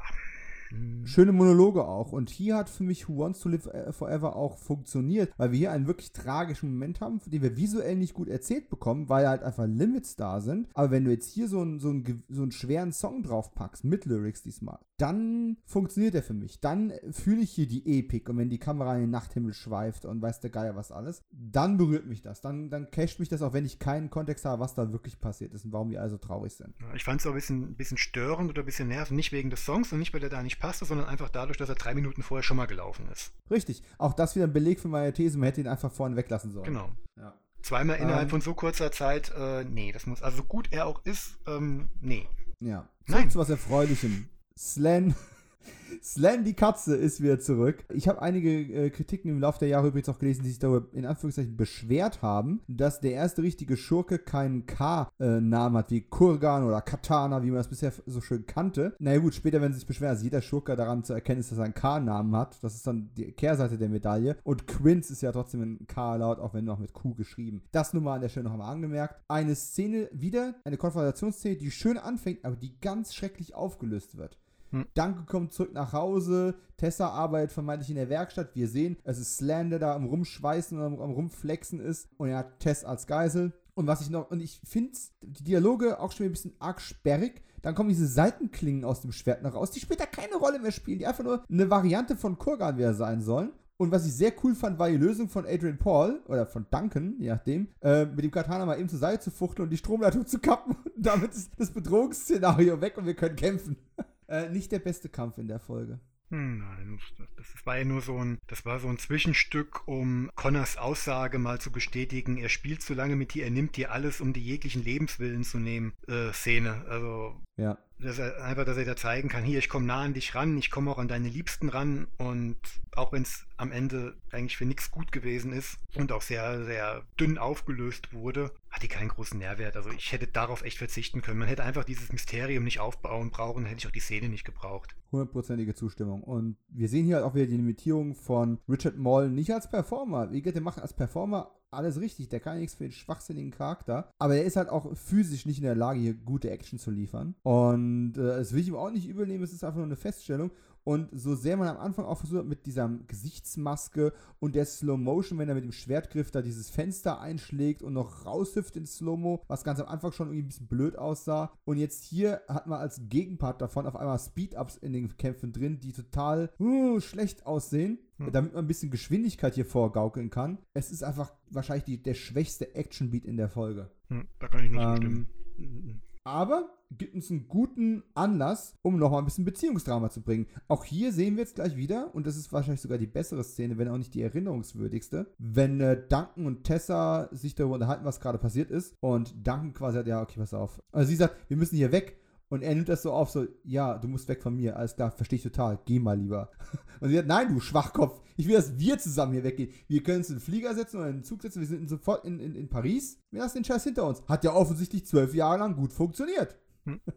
Und er ist auf, will auf aber ist auch da, ich finde die Chemie von den beiden einfach ganz wunderbar. Ja, also das, das war sowieso ein Top-Casting, also für die beiden. Ich möchte, ich weiß es nicht, aber ich nehme an, die haben ein paar schöne gemeinsame Vorsprechen und Testscreenings gehabt. Also wer da nicht gesagt hat, das funktioniert, dann weiß ich aber auch nicht. Ja, man macht ja meistens, wenn du die, gerade wenn du so eine, so eine, Endrunde im Casting hast, macht man ja irgendwo so ähm, Chemietests, wo man einfach guckt, wir packen mal so verschiedene Kombinationen von den Leuten, die in der Endauswahl sind, zusammen in einen Raum, lassen die zusammenlesen und gucken, welche Kombinationen am besten funktionieren. Ne? Das ja, ich würde fast wetten, dass es bei denen auch der Fall war. Ich kann mir das alles nicht erklären. Und schönster Moment oder der Moment, wo ich tatsächlich immer so ein bisschen Klosen in den Hals kriege, wo ich sage, das ist echt gut geschrieben, wenn er sagt, also quasi, nee, du musst jetzt hier nicht aggressiv gegen mich sein, ich bin nicht dein Feind. Und sie sagt, das stimmt. Äh, ein Feind könnte mich auch nicht so verletzen wie du. Und das ist so, das denke ich, ah, das ist gutes Drama, Baby. Hm? Und natürlich machen wir jetzt gleich wieder ein Flashback. Flashback! Ich bräuchte hier so eine Jingle. Äh, Flashback Nummer zwei und wir gehen quasi nochmal kurz diesem Sanktuarium zurück und zu äh, Duncans letzter Auszeit, die er sich nach dem Indianer-Massaker genommen hat. Und dann kommen wir zu deiner Lieblingsszene zurück, nämlich Teil 2 der Trainingsmontage.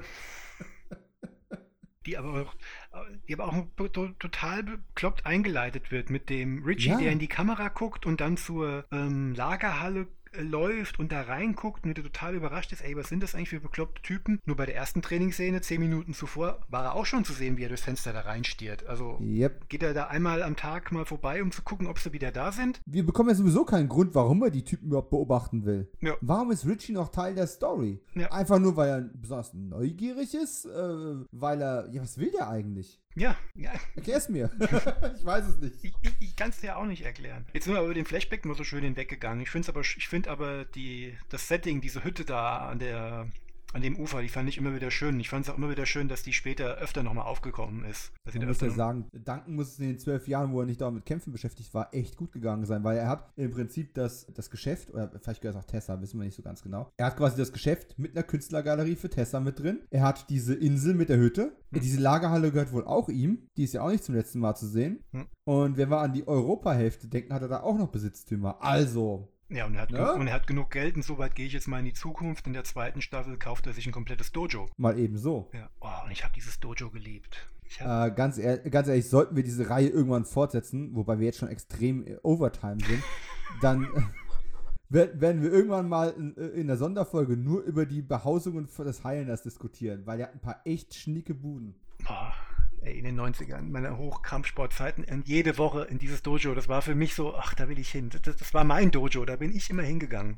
Ach, lassen wir. Zurück, zurück zu Folge 1. Zurück, ja, äh, zurück zur Trainingsmontage, wo jetzt auch auf einmal auch Speed-Ups drin sind, die wir vorher nicht gebraucht haben. Hm, vor allen Dingen, da werden, da werden doch auch wieder Szenen aus der ersten ähm, Abfolge auch ja, ja. oder? Wenn sie am Boden liegen ja, und sich gegenseitig aufhelfen und täuscht mich da meine Erinnerung jetzt. Nee, nee, wir, wir machen auch viele Überblendungen mhm. rein, um zu zeigen, dass diese Trainingsmontage wirklich lange dauert oder was auch immer. Mhm. Es wird Princess of the Universe dabei gespielt. Genau. Also auch der Song kommt das zweite Mal jetzt schon wieder vor. Ihr werdet bei Highlander, hab, hoffentlich habt ihr das nicht vergessen. Ja, und jetzt kommt die Szene, oder kommt eine Szene, die ich sehr, sehr äh, gerne auch mag mit den beiden Macs, wenn sie wieder zurück äh, bei Duncan zu Hause sind. Mhm und einfach so ein bisschen rumflaxen. Es ist zwar teilweise auch ein bisschen seltsam, wo du das Gefühl hast, fehlen hier Dialogsätze oder, sollen, oder spielen die gerade auf Sachen an, die ich nicht wissen kann. Ach, in letzter Zeit? Hä? Was meinst du denn? Dann ist er auf einmal sauer, als ob er ihn gerade angepisst hätte, hat er aber gar nicht. Weißt du, ich meine? Es wirkt ein bisschen, ein bisschen seltsam, als würde uns ein Teil der Story fehlen. Wahrscheinlich ist es schlecht geschnitten an der Stelle, aber die Chemie zwischen den beiden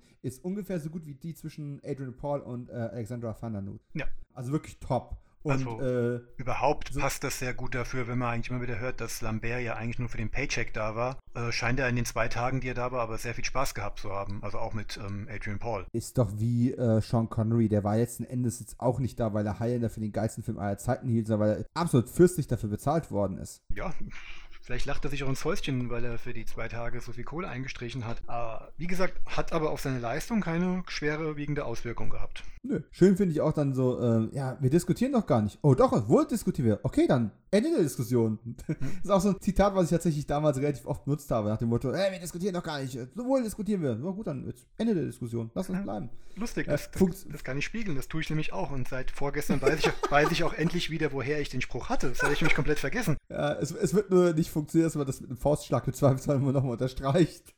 Ja, ich habe manchmal Ende der Diskussion weggelassen, habe nur den Faustschlag genommen. Klappt auch. Ja, ähm, kommen wir dazu. Also, sie prügeln sich jetzt quasi buchstäblich wieder darum, wer sich mit äh, Slan the Man, oh nein, äh, Stan the Man, oh nein, Slan Quinns duellieren darf und Connor gewinnt, indem er Duncan niederschlägt. Also, Slan und, hat ja. äh, Tessa eine Nachricht hinterlassen und ihm mitgeteilt, wo er oh, zu ja, finden natürlich. sein wird. Ja, ja. Das wollten wir noch erwähnen. Nachdem er ja so ausgiebig mit ihm gespielt hat und ihm seinen Lebenswillen nehmen wollte genommen hat. Mhm, mhm. Ja, ja. Und danach kommt er natürlich für sie, wollen wir nicht vergessen. Mhm. Weil er immer auch für die Frau des Heilanders kommt. Äh, Kurgan! Mhm. Mhm. Kenn ich nicht. Erklär mir, warum Richie in den Kofferraum von Connor steigt. Wenn der zum Duell fährt. Ich raff's nicht. Boah. Vielleicht lag, ja. vielleicht lag ein Bagel drin. Ich weiß, ich weiß es nicht. Ich weiß es nicht. Also Richie ist. Warum ist der Kofferraum offen? Ich verstehe es nicht. Ist warum ist da Stroh drin?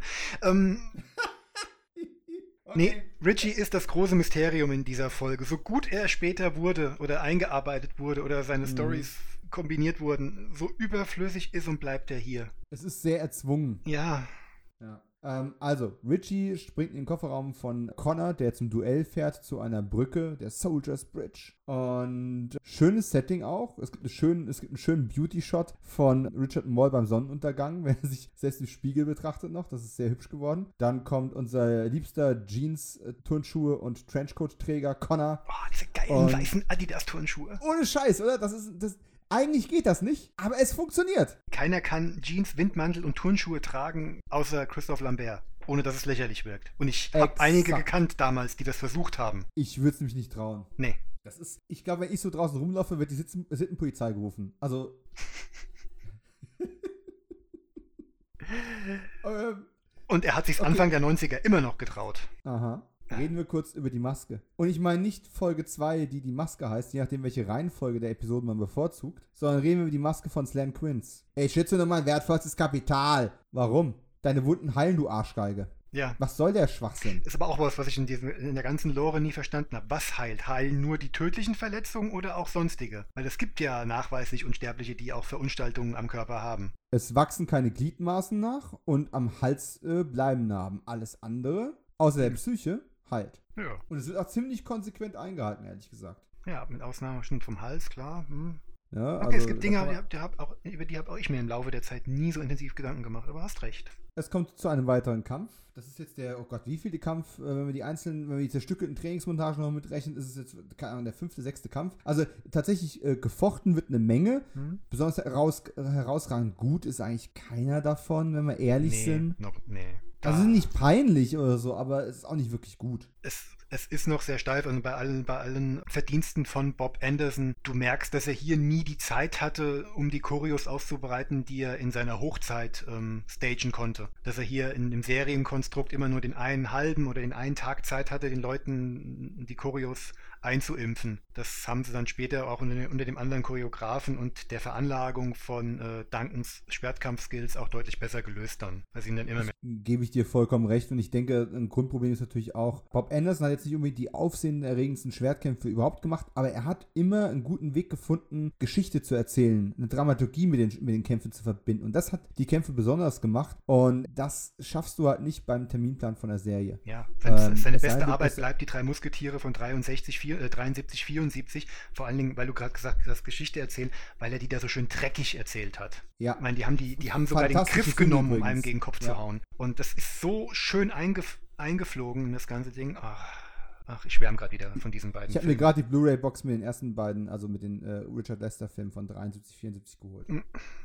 Hm, Zu Recht, muss ich auch noch holen. War, waren gerade günstig irgendwie bei Amazon und ich konnte nicht widerstehen. Kommen Verständlich. demnächst auch mal wieder rein. Äh, an jeden, der sie nicht kennt, kaufen. Ja. Und ja, jetzt haben wir diesen Kampf Connor gegen, äh, ich wollte schon sagen Kurgan, Connor gegen Slan.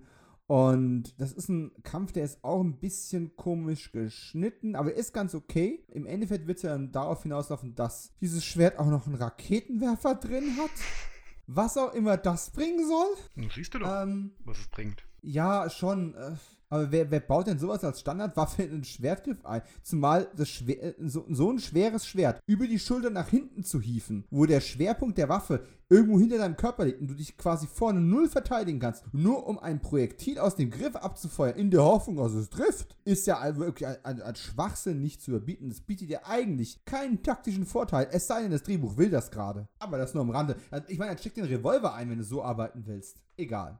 Zurück zum Thema. Wir, wir sind ja nicht bei Schwertkunde, wir sind, wir sind bei Highlander. Und äh, Connor geht quasi über Bord, stürzt die Brücke runter und dann kommt Duncan. Und ich muss auch sagen, es ist dramaturgisch ungünstig gelöst. Ich verstehe, was die da wollten. Die wollten beide Helden in Action zeigen. Die wollten zeigen, hier, wir arbeiten zusammen. Und trotzdem muss natürlich unser künftiger Serienheld, für den die Zuschauer nächste Woche wieder einschalten sollen, der muss natürlich trotzdem den finalen Schlag ausführen. Gar keine Frage. Aber man könnte jetzt auch sagen, ey, Duncan hat diesen Klotz ja nur besiegt, weil Connor ihn vorher weich geklopft hat. Ja. Er hat ihn vorher im Gesicht verletzt, eine ziemlich garstige Wunde. Er hat irgendwie ein, zwei Mal in ihn reingestochen und der Typ musste schon zu seinem Schwertgriff, Projektil, Bumsding da greifen. Und jetzt kommt Duncan und macht den Job nur noch fertig. Genau. Wie, warum, Und? warum hat man nicht einfach nochmal Slan jetzt äh, dampfen lassen und ihn einfach drei, vier, fünf, zehn, zwölf Folgen später nochmal auftreten lassen? Ja, hättest du den nochmal sehen wollen. Es gibt andere Schurken, die das eher verdient hätten. Nee, aber ich, klar, sie Ja, wollten, weiß, sie wollten, meinst sie, vom, vom sie wollten, Storytelling her, ja. klar, vom Storytelling her wäre es besser gewesen. Klar, es geht jetzt auch darum, auch mal zu zeigen, hey, wir zeigen auch äh, Enthauptungen und so weiter. Das müssen, wie wir das hier in der Serie noch darstellen werden. Was sehr schwierig ist, ne? Den, den Gewaltgrad, den du damals zeigen konntest, keine Chance, dass du eine Enthauptung wirklich zeigst. Das war auch eins der Hauptgründe des äh, kleinen Buben. Wie zeigen die das jetzt in so einer TV-Serie? Das ist doch garantiert nie so hart, wie man es aus den Filmen kennt. Also das hat mich damals auch sehr um, umgetrieben und aber ich finde, sie haben es ganz elegant gelöst. Finde ich auch, zumal ich tatsächlich, äh, ich glaube, die ersten paar Male, wo ich Highlander den Film gesehen habe, habe ich die gekürzte Variante gesehen, wo die Taubtungen auch nicht drin waren. Äh, also war der Sprung für mich auch nicht so groß gewesen. Und äh, gerade jetzt in dieser ersten Folge, muss man sagen, sieht man ja tatsächlich den, den, den Rumpf noch. Und das ist was, was die später ja auch meistens wegkaschiert haben. Und war ich auch überrascht, wo ich dann sagte, oh, okay, wir, wir gehen hier schon auch so weit, wie es irgendwie geht. In Sachen Gewaltdarstellung, Nacktheitsdarstellung etc. Aber die Schlussattacke, come on. Also ich meine, nicht nur, dass Connor den Kerl vorher weichklopfen musste, die Schlussattacke von Slan, quasi der, umge äh, der umge die umgekehrte Attacke, die er gegen Connor benutzt hat, Schwert nach hinten, Griff nach vorne. Hm. Jetzt nimmt er auf einmal die Spitze nach vorne und rennt wie ein Ritter hoch zu Ross auf ihn zu. Was soll dieser Schwachsinn? Jeder Idiot, also jeder Amateur, also jeder von uns beiden, der besoffen wäre und noch nie ein Schwert in der Hand hatte, das stimmt nicht, hatten wir schon, aber jeder von uns hätte das auch machen können. Wir müssen dafür nicht 300 Jahre Erfahrung haben, um, um, um den Typen auszuschalten tritt zur Seite, schubst in die Brücke runter, auch erledigt. Hm, ja. Also das regt mich auf. Vor allen Dingen, wenn ich, seit, wenn ich 400 Jahre Schwertkampferfahrung habe. Egal, ob ich mich jetzt 10 Jahre aus dem Spiel genommen habe oder nicht. Richtig. Ja. Und wenn ich, ich, mein, äh, tanzen ich mein, kann wie Adrian Paul. du hast Kampfsporterfahrung eine ganze Menge. Äh, ich sehr limitiert. Aber ich garantiere dir eins: Wenn du mich heute auf den Boden schmeißt, falle ich immer noch so, wie ich es vor 25 Jahren im Judo gelernt habe. Hm. Das sind Sachen, die vergisst du nicht. Ja, auf jeden Fall. Kann ich bestätigen, nachdem ich hier letzt vom Fahrrad gefallen bin. Oh mein Gott. Ich lache nicht über deine Schmerzen. Das ist nur das klarzustellen. Nein, wenn man das erste Mal einen großen Abhang runterfährt mit seinem Kind, das das neue Fahrrad die Bremsen noch nicht kennt und dann plötzlich bremst und ich ah. halt dahinter bin und in die Eisen gehe, dann fliegt man halt mal über den Lenker. Und, oh, ganz, ja. und ganz ehrlich, ohne Kampfsporterfahrung und dem eingelernten Eindrehen über die Schulter ähm, wäre ich bös mhm. auf den Kopf geknallt. Aber ja, das ist so nebenbei. Mein, äh, mein erster Spielfilm vor der Kamera ist ja, ich weiß gar nicht, ob du den oft gesehen hast, ne? Iron Werewolf. Ich kann es niemandem empfehlen, der den Podcast hört, aber ich habe mal halt nur mal gemacht und ich stehe dazu. Und es gibt, gab eine Stunt-Sequenz, also es gab eigentlich sogar zwei. Die eine ist vom Shit komplett ruiniert worden und ist nicht mehr ansehbar. Die zweite ist noch drin und ist aber auch total mit eingefangen. Im Endeffekt ist es so, dass ich quasi vor einer dunklen Tor stehe, mit dem Rücken zu diesem Tor und da sollte von hinten eine Klaue rauskommen, die mich packt und nach hinten ins Dunkel zieht und mich dann dort tötet, also meine Rolle. Und in der Realität sah es aber so aus, dass ich quasi neben diesem Eisentor stand und es ist eine relativ kleine Lücke. Das heißt also, du hast jetzt nicht unendlich viel Platz da noch Arme auszubreiten und dich irgendwie abzufähren, weil sonst schlägst du dir erstmal beide Ellbogen an dem, an dem Gestein an. Und direkt da, wo der Durchgang ist, waren zwei Stufen oder eine Stufe nach oben. Das heißt, du hast auch noch eine Stufe nach hinten zu äh, überwältigen. Und für jemanden, der null sportlich ist und wir hatten auch keine Matten oder irgendwas da, um das hinten aufzufangen, war also die Herausforderung, auf Kontaktpunkt hinten am, am Rücken nach hinten zu springen, weil man mich auch nicht riggen konnte. Man wollte, hat versucht, mich zu riggen, dass man mich also mit dem Kabel nach hinten gezogen mhm. hätte. Hat aber nicht funktioniert. Budget, Zeit, die üblichen Probleme. Also musste ich quasi mehr oder weniger den Sprung machen, weil so ziehen konnte mich an der Stelle keiner. Hochspringen und nach hinten über die Schulter abrollen, ohne mir dabei das Genick zu brechen oder sonst irgendwas zu tun. Und das, da hatten die alle extreme Bedenken und ganz echt, ich habe auch einfach nur behauptet, behauptet, ja, ist gar kein Problem, das mache ich spielen. Ohne mir groß darüber Gedanken zu machen. An der Stelle der Übermut des Unerfahrenen, gebe ich ganz ehrlich zu. Und aber in dem Augenblick, wo dann von hinten diese, diese, diese, diese Pranke vom, ich glaube, das hat Jens damals gemacht. Also wenn du das hier gerade diesen Podcast schneidest, hallo Jens, hast du das gemacht? Äh, blende hier deine Antwort ein. Äh, kam von hinten quasi die Hand auf meine Schulter, hat einen leichten äh, Impuls gegeben und ich dann nach hinten über die Schulter abgerollt und im Dunkeln liegen geblieben, bis draußen die Szene fertig war und irgendeiner Cut gerufen hat. Hat sofort funktioniert.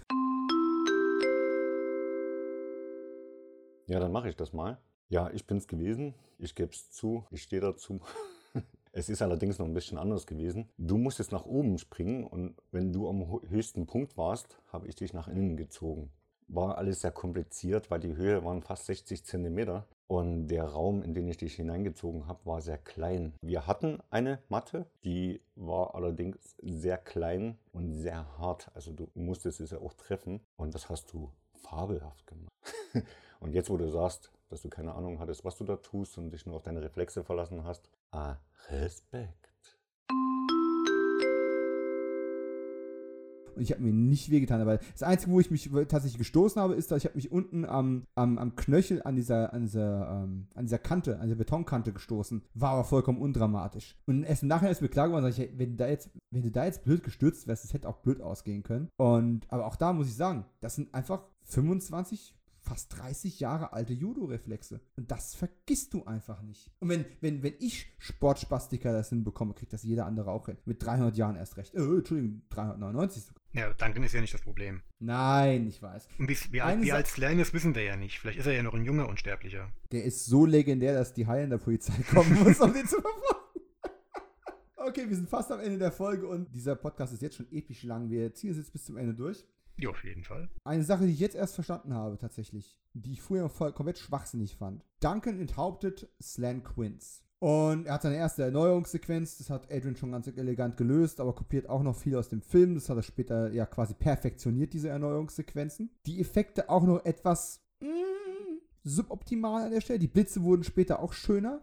Ja, aber ähm, generell, Aber okay, ne? generell muss ich der Serie sagen, für eine 90er-Jahre-Serie mit Ausnahme der Klamotten und so weiter ist sie aber gut gealtert. Da Oh ja, ja, ja, ja. es, ja, ist, ja. es steht ihr gut zu Gesicht, dass sie auf Special Effects weitgehend verzichtet, wie so manch andere Science-Fiction-Serie, muss man ja leider so sagen, heute fast unansehnlich sind. Das äh, stimmt absolut. Ja, Hallo Babylon 5. Ähm, diese, Kombi diese, Kombi diese Kombination von, von äh, Greenscreen und sowas, das ist ganz, ganz schlecht gealtert. Tag War. Aber, hm? Tag War. Oh mein Gott, reiß die Wunde nicht auf. Ich wollte wirklich gerne einen Tech War Podcast machen, aber es ist. Äh, ich mag es immer noch, ich kann es immer noch gut verteidigen, zumindest zu 50 Prozent, aber es ist tatsächlich schwer anguckbar. Ich traue mich deswegen bis heute kein Space äh, 2063 zu gucken. Ja. wieder zu hat, gucken. Thomas J, hat, hat Thomas J. Wright auch einige inszeniert, wenn ich das Mhm. richtig im Kopf habe, ne? Aber im Endeffekt sieht Duncan jetzt, dass Kofferraum Richie natürlich alles beobachtet hat und springt ebenfalls in den Fluss hinab. Und ich habe das damals so interpretiert, oh mein Gott, er, er der, der flüchtet jetzt aus dem Blickfeld von Richie, was ja überhaupt gar keinen Sinn macht. Oder er will, oder er will Connor retten, was auch keinen Sinn macht, weil der ertrinkt nicht. Und tatsächlich hat es bis zur aktuellen Sichtung gedauert, bis mir klar geworden ist, ja logisch, er hat ja vorher gesagt, selbst wenn er überlebt, wird er nicht zu Tessa zurückkehren, um sie keiner Gefahr mehr auszusetzen. Das heißt, indem er seinen, seinen Freitod hier vortäuscht, entkommt er quasi allem und der Junge kann nachher gegenüber der Polizei aussagen, hier, der, der Typ ist gestorben, braucht er nicht mehr suchen und er kann irgendwo resetten und neu anfangen. Es passt eigentlich sehr gut zu seiner Aus, Ausstiegsstrategie. Aber ist es mir tatsächlich vorher nie bewusst geworden, weil ich es immer als eine Reaktion auf Richie und dieses beobachtet werden gehalten habe, was natürlich völliger Quatsch ist. Boah, Im Anbetracht dessen, was später kommt, sage ich jetzt mal ja, aber passt das dann noch zu dem Satz, wenn Duncan und Connor sich am Flussufer unterhalten und er dann sagt, was ist mit dem Jungen? Und er dann nur sagt, ich kümmere mich darum. Ja, der Junge braucht jemanden. Das ist so ein Satz, ähm, also für alle, die die Folge lange nicht mehr gesehen haben und es jetzt quasi aus der Erinnerung äh, oder die es noch nie gesehen haben, warum hört ihr es überhaupt? Aber danke, danke fürs Zuhören. Ich Ähm, Duncan, also der, der Tag bricht an, Duncan fischt Connor aus dem Fluss raus, nimmt dieses Projektil aus der Brust, die Wunde kann also heilen und äh, Richie hat sich nicht abhängen lassen, der beobachtet die immer noch. Also auch so gesehen war der Sprung eigentlich unnötig. Aber egal. Ja, und jetzt ist, jetzt ist, ist die Sache. Wir wollen nicht spoilern, was später noch mit Richie alles so passiert in der Serie. Was man ganz klar sagen muss, was die Produzenten auch zugegeben haben, die wussten noch nicht, was sie mit Richie noch machen später hinaus. Das, was Connor hier sagt, jemand muss sich um den Jungen kümmern, ist einfach nur dieses früh 90er sozialer Rittergedöns. Nach dem Motto, dieser arme Straßenjunge, einer muss sich ihm annehmen, einer muss ihm eine Zukunft geben. Möchtest du nicht unter deine Fittiche nehmen, damit du einen dauernden Klotz am Bein hast, wenn die Serie weitergeht? Das ist das, was es eigentlich aussagen sollte. Später, wenn man die Serie dann weiterverfolgt, kann man das genauso wie das, das Schwert aus der Vitrine holen am Anfang nochmal in einem ganz anderen Kontext sehen. Aber jetzt bitte nicht zu viel drüber nachdenken, sonst habe ich euch gerade gespoilert. Tut mir leid. Reden wir noch kurz über die Insel. Hier jetzt einen Soundeffekt von Lost einführen.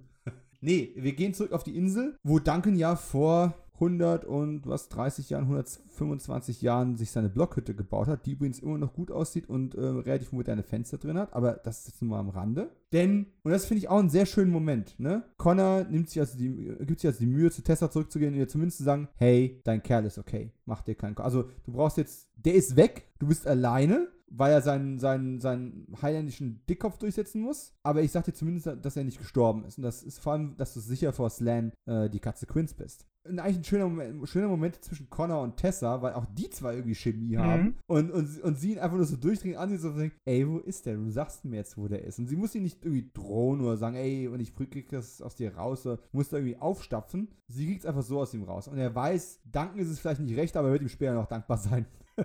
das finde ich einfach geil.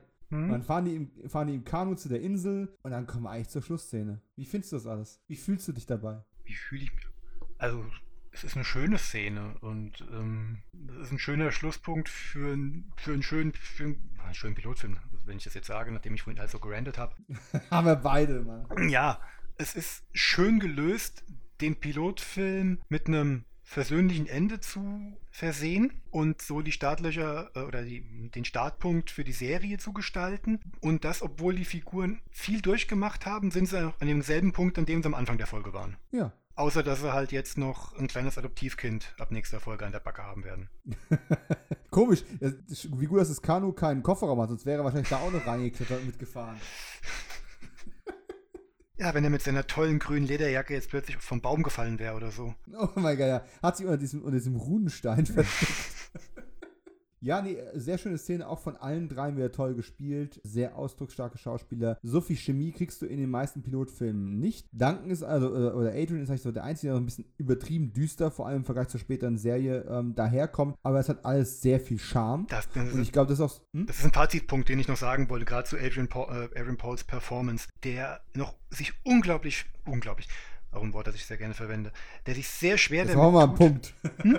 Ja, Jetzt genau. machen wir mal einen Punkt. Genau. Ist ja unglaublich.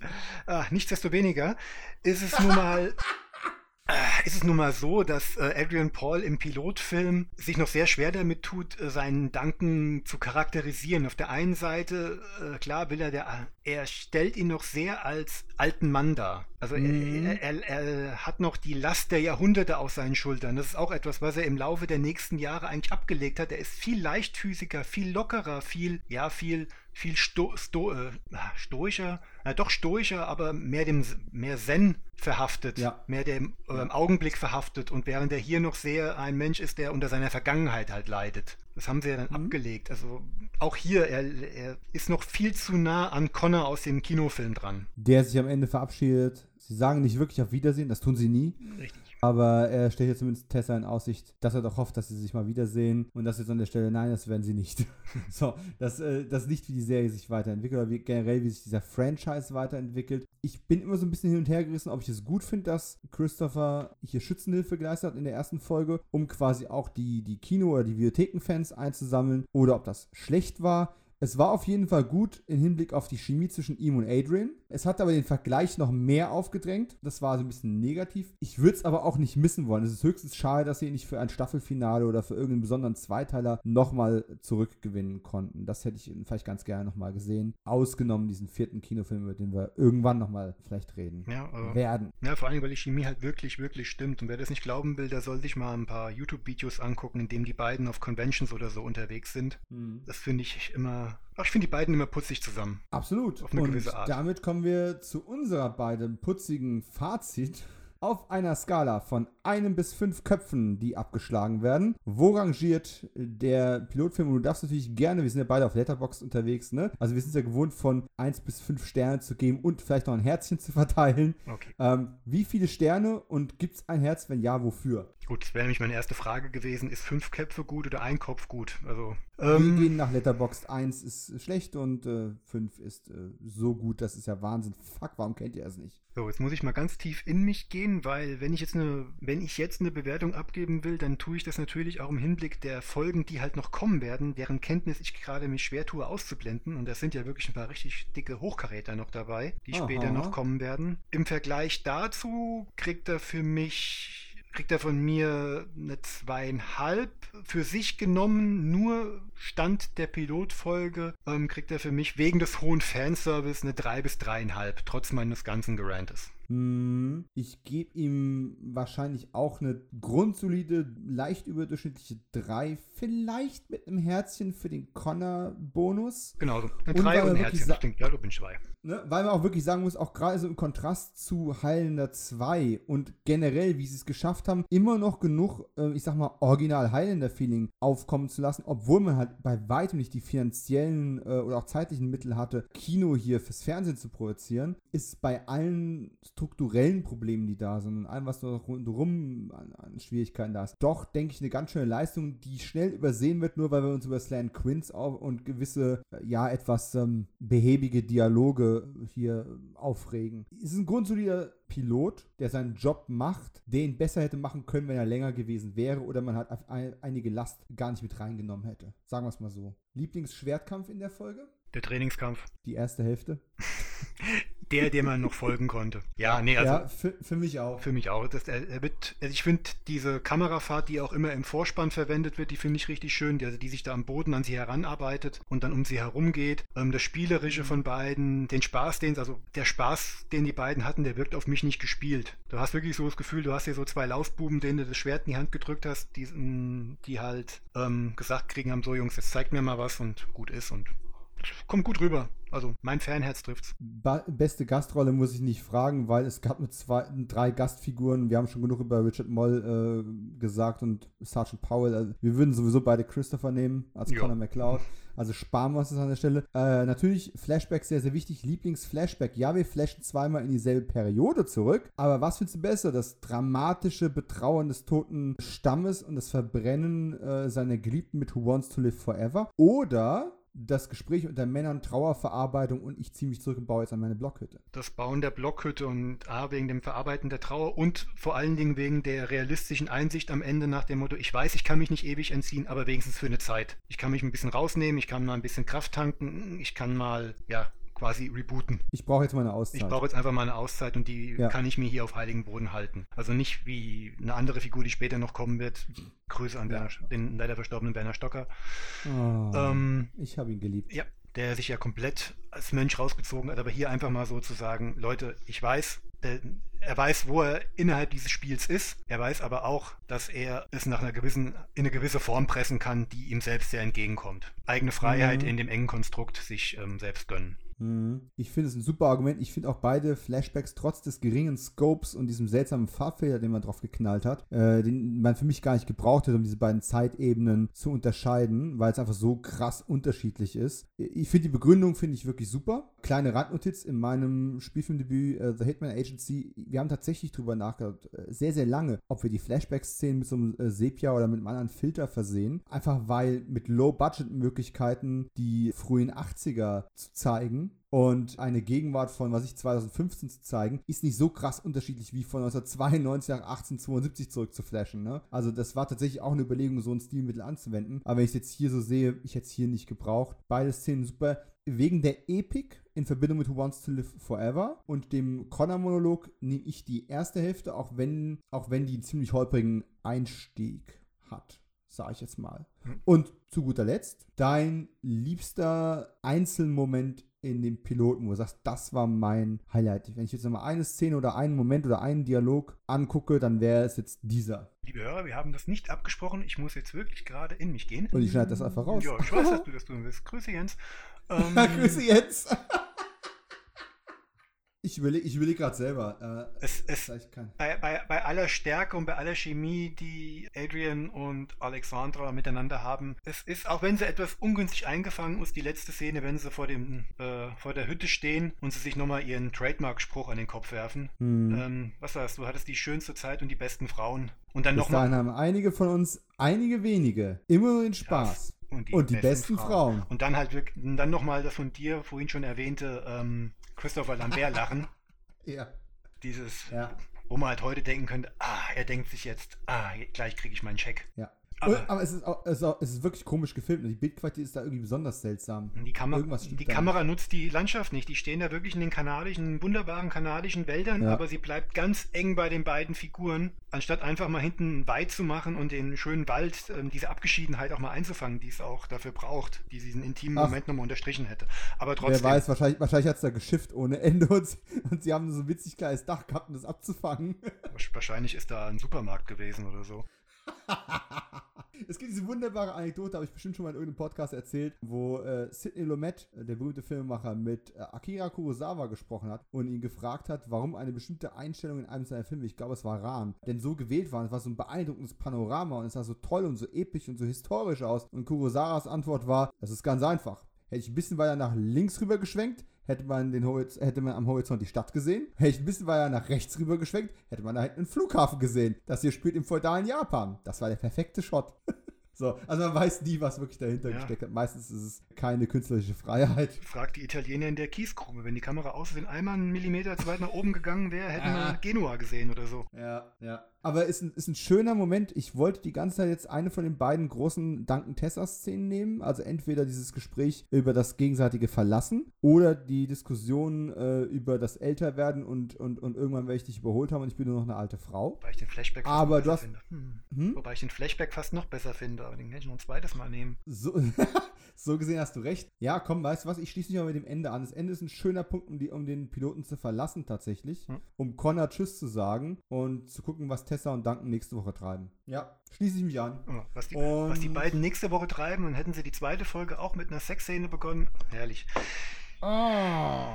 Ja, und stattdessen ist die zweite Folge, die tatsächlich irgendwie dann gekommen ist, natürlich ausgerechnet eine Ritchie-Folge. Was wahrscheinlich irgendwie nötig war, nachdem es so ein, so ein holpriger Einstieg war. Aber äh, die Maske oder Family Tree ist einfach keine gute Episode, sondern eines der absoluten Lowlights der ersten Staffel. Aber es kommt halt wirklich darauf an, wie man äh, die Staffelreihenfolge nimmt. Und gerade die erste Staffelhälfte ist da sehr, sehr äh, wobei, messy. wobei ich Family Tree da fast interessanter finde, weil sie da dann schon sehr früh etabliert hätten, ey Leute, wir haben nicht jede Woche einen Unsterblichen als Gegner. Das stimmt. Es war wahrscheinlich auch mit Sicherheit, äh, mit wahrscheinlich mit Sicherheit. Das war relativ wahrscheinlich auch der Grund, warum man das äh, so gelegt hat. Und es war wahrscheinlich auch der Grund, warum die Fernsehsender teilweise in einer anderen Reihenfolge ausgestrahlt haben, dass man erstmal, erstmal das Grundkonzept etabliert hat, bevor man anfängt, das Grundkonzept zu ändern. Ja. ja. Erstmal dem Zuschauer zeigen, was er üblicherweise bekommt, bevor man ihm eine Alternative anbietet. Und zu guter Letzt, ich habe schon darauf hingewiesen, es gibt äh, so ein paar Alternativen mit, dem, mit den Schnittfassungen. In, soweit ich weiß, ist auch in Amerika diese Side-Boob-Szene und die Duschszene und sowas leicht gekürzt gewesen. Und da sind wir Europäer mal wieder im Vorteil gewesen. Wer jetzt noch Bock hat, noch mehr über die Pilotepisode zu hören, als es in den letzten zwei Stunden hier vermittelt worden ist.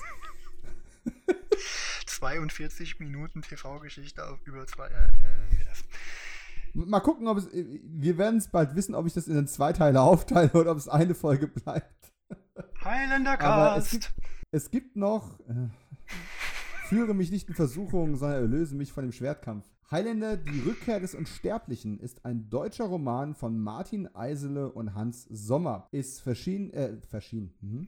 ist erschienen im VGS Verlag und basiert quasi auf dem Drehbuch von Dan Gordon für den Pilotfilm und einem weiteren Skript von äh, Robert McCullough, und das ist wiederum die Folge mit Dr. Wilder, einem, einem gierigen Chirurgen, der Duncan in seine Griffe bekommt. Und man hat quasi eine Rahmenhandlung gefunden, wo Duncan zur Mitte der ersten Staffel sozusagen mit seinem Leben und dem Kampf wieder hadert, schon wieder, und sein Katana in die Klippen stürzt. Und in diesem Buch ist es übrigens auch wirklich Vancouver und nicht Seacouver. Seacouver ist ja eine Fan-Erfindung, um quasi Vancouver nach Amerika zu versetzen. Und in dem Roman ist es halt einfach Vancouver, weil man wusste, dort wurde es gedreht. Und was die gemacht haben, ist, die haben halt die Original-Drehbücher genommen und haben daraus einen Roman gemacht. Und diese Rahmenhandlung, er schmeißt das Katana quasi weg, geht dann in die Stadt, wird dann von Dr. Wilder abgegriffen unter Drogen gesetzt. Und dann findet quasi diese Folge statt, auf die ich gerade referenziere, auf die wir jetzt noch nicht groß eingegangen sind. Und in dieser Folge flasht er zurück in den Pilotfilm. Da wird der Pilotfilm erzählt, äh, in Romanform. Am Ende sind wir wieder bei Dr. Wilder und ganz am Ende sind wir wieder quasi in der Rahmenhandlung, wo er sich dann entscheiden muss, hole ich das Katana wieder zurück, das ich in den Fluten versenkt habe, oder bin ich aus dem Spiel mal wieder raus. Interessante Erforschung oder Parallelwelterforschung der Pilotfolge. Wenn man das Buch noch antiquarisch irgendwie kriegen kann, äh, ist es für Fans sicherlich lesenswert. Es ist aber ein seltsames Ding. Zwei Drehbücher zusammengemixt zu sehen, die Pilotfolge und nicht gerade mein Highlight der ersten Staffel mit einer neuen Rahmenhandlung. Duncan ist da irgendwie super depressiv und es ist alles sehr bedrohlich geschrieben, weil er gerade von einer Unsterblichen namens äh, Pilar Vasquez verfolgt worden ist. Und als er die dann enthauptet hat in irgendeiner Tiefgarage, hat er gemerkt, die war irgendwie erst 16 Jahre alt, also körperlich. Wahrscheinlich war sie 300 Jahre alt, das weiß er kognitiv, aber er kommt emotional nicht darauf klar, ein Kind enthauptet zu haben. Und in Kombination mit den Ereignissen rund um Dr. Wilder und den Pilotfilm überdenkt er quasi sein ganzes Dasein nochmal. Ist interessant geschrieben, ich äh, habe es gerne in meinem Buchregal stehen, ob man es wirklich braucht. Es ist was für Hardcore-Fans, aber ich wollte diese Kuriosität auf jeden Fall nochmal erwähnt haben. Ich habe jetzt nebenbei mal gerade Amazon aufgemacht, um zu suchen und bin hier auf die Reihe von Lindsay Sands gestoßen. Mein rebellischer Highlander. Ein Highlander zu Diensten. Die Erlösung des Highlanders. Äh, ja, wir, erlösen, wir erlösen jetzt auch äh, die Highlander, die hier alle zugehört haben. See what I did there? Und ich sage danke für diese Zusammenkunft. Es ist ohne Enthauptungen vonstatten gegangen und nur mit ganz kleinen Scharmützeln. Und ich, äh, ja, was soll ich sagen? Mir war es ein Fest, ich wollte lange mal wieder drüber reden. Ich hätte nicht gedacht, dass es so lang dauert. Also nicht Doch. das drauf warten, sondern auch die Aufnahme. Aber irgendwie, es war durch die Vorgespräche fast zu befürchten, oder? Wie es immer so ist in der Vorplanung, dachte ich mir schon, ja, das wird lange. Und wenn man es dann jetzt, wenn ich jetzt hier auf den Timestep gucke und es sehe, wird mir echt schwindelig, vor allem weil es wirklich nur um eine Folge geht und wir hätten noch 118 weitere Folgen zu besprechen. Who wants to hear forever? Ja, Leute, wenn ihr mehr davon hören wollt oder auch weniger davon, für weniger ist es zu spät, für mehr müsst ihr es mich nur wissen lassen. Markus kommt gerne wieder, da bin ich mir relativ sicher. Auf jeden Fall. Du brauchst ja nur eine Ausrede, den ganzen Kram nochmal zu gucken. Och du. Ja, Es tut mir leid, Sozialleben und Familie und weiß der Geil was. Ich muss das hier gucken. Es ist für einen Podcast. Für die gute Sache. für euch, für euch alle, die mir zuhört. Ja, also, wo finden die Leute dich am besten in den Social Media Landschaften? Wir haben es bei Johnny Handsome schon erwähnt, aber es ist ja inzwischen was dazugekommen. Also, hauen wir noch schnell einen Plug raus. Also, mich persönlich findet ihr primär in erster Linie bei Letterboxd unter dem, dem Lacht, Nacht, Nachtwächter. Da haue ich meine Reviews in ja, sehr, sehr relativ, äh, sehr regelmäßiger Form raus. Seit dem letzten Mal, wie gesagt, den eigenen Podcast Bullet und Fist zusammen mit dem lieben Tom Burgers. Und zu Bullet und Fist findet man mich bei Facebook eben unter dem Namen Bullet und Fist sowie auch auf Twitter unter Bullet und Fist. Also, hört mal rein, wenn es euch gefällt, wenn ihr ein bisschen Liebe habt für 90er Jahre Videotheken-Actionfilme oder mal das bisschen ausscheren, auch in die Kinolandschaft, die nächste Folge, die demnächst produziert wird. Erlauben wir uns mal, die Videotheken zu verlassen und mal ein bisschen Kinomaterial einzuarbeiten, weil irgendwann hat man auch genug gesehen. Hört mal rein, folgt uns,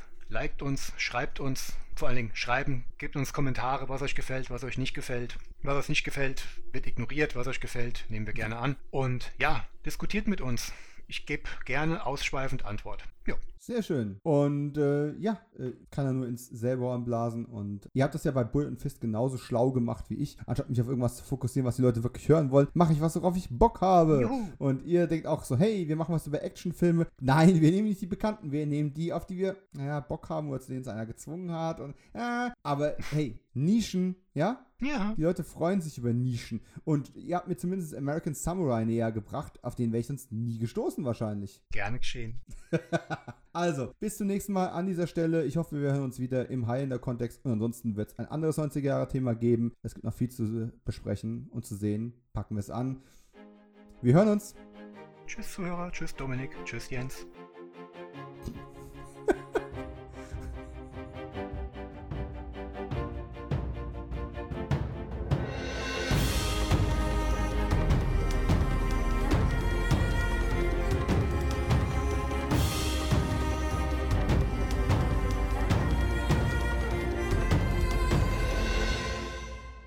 Das war Kino 90, die totale Erinnerung.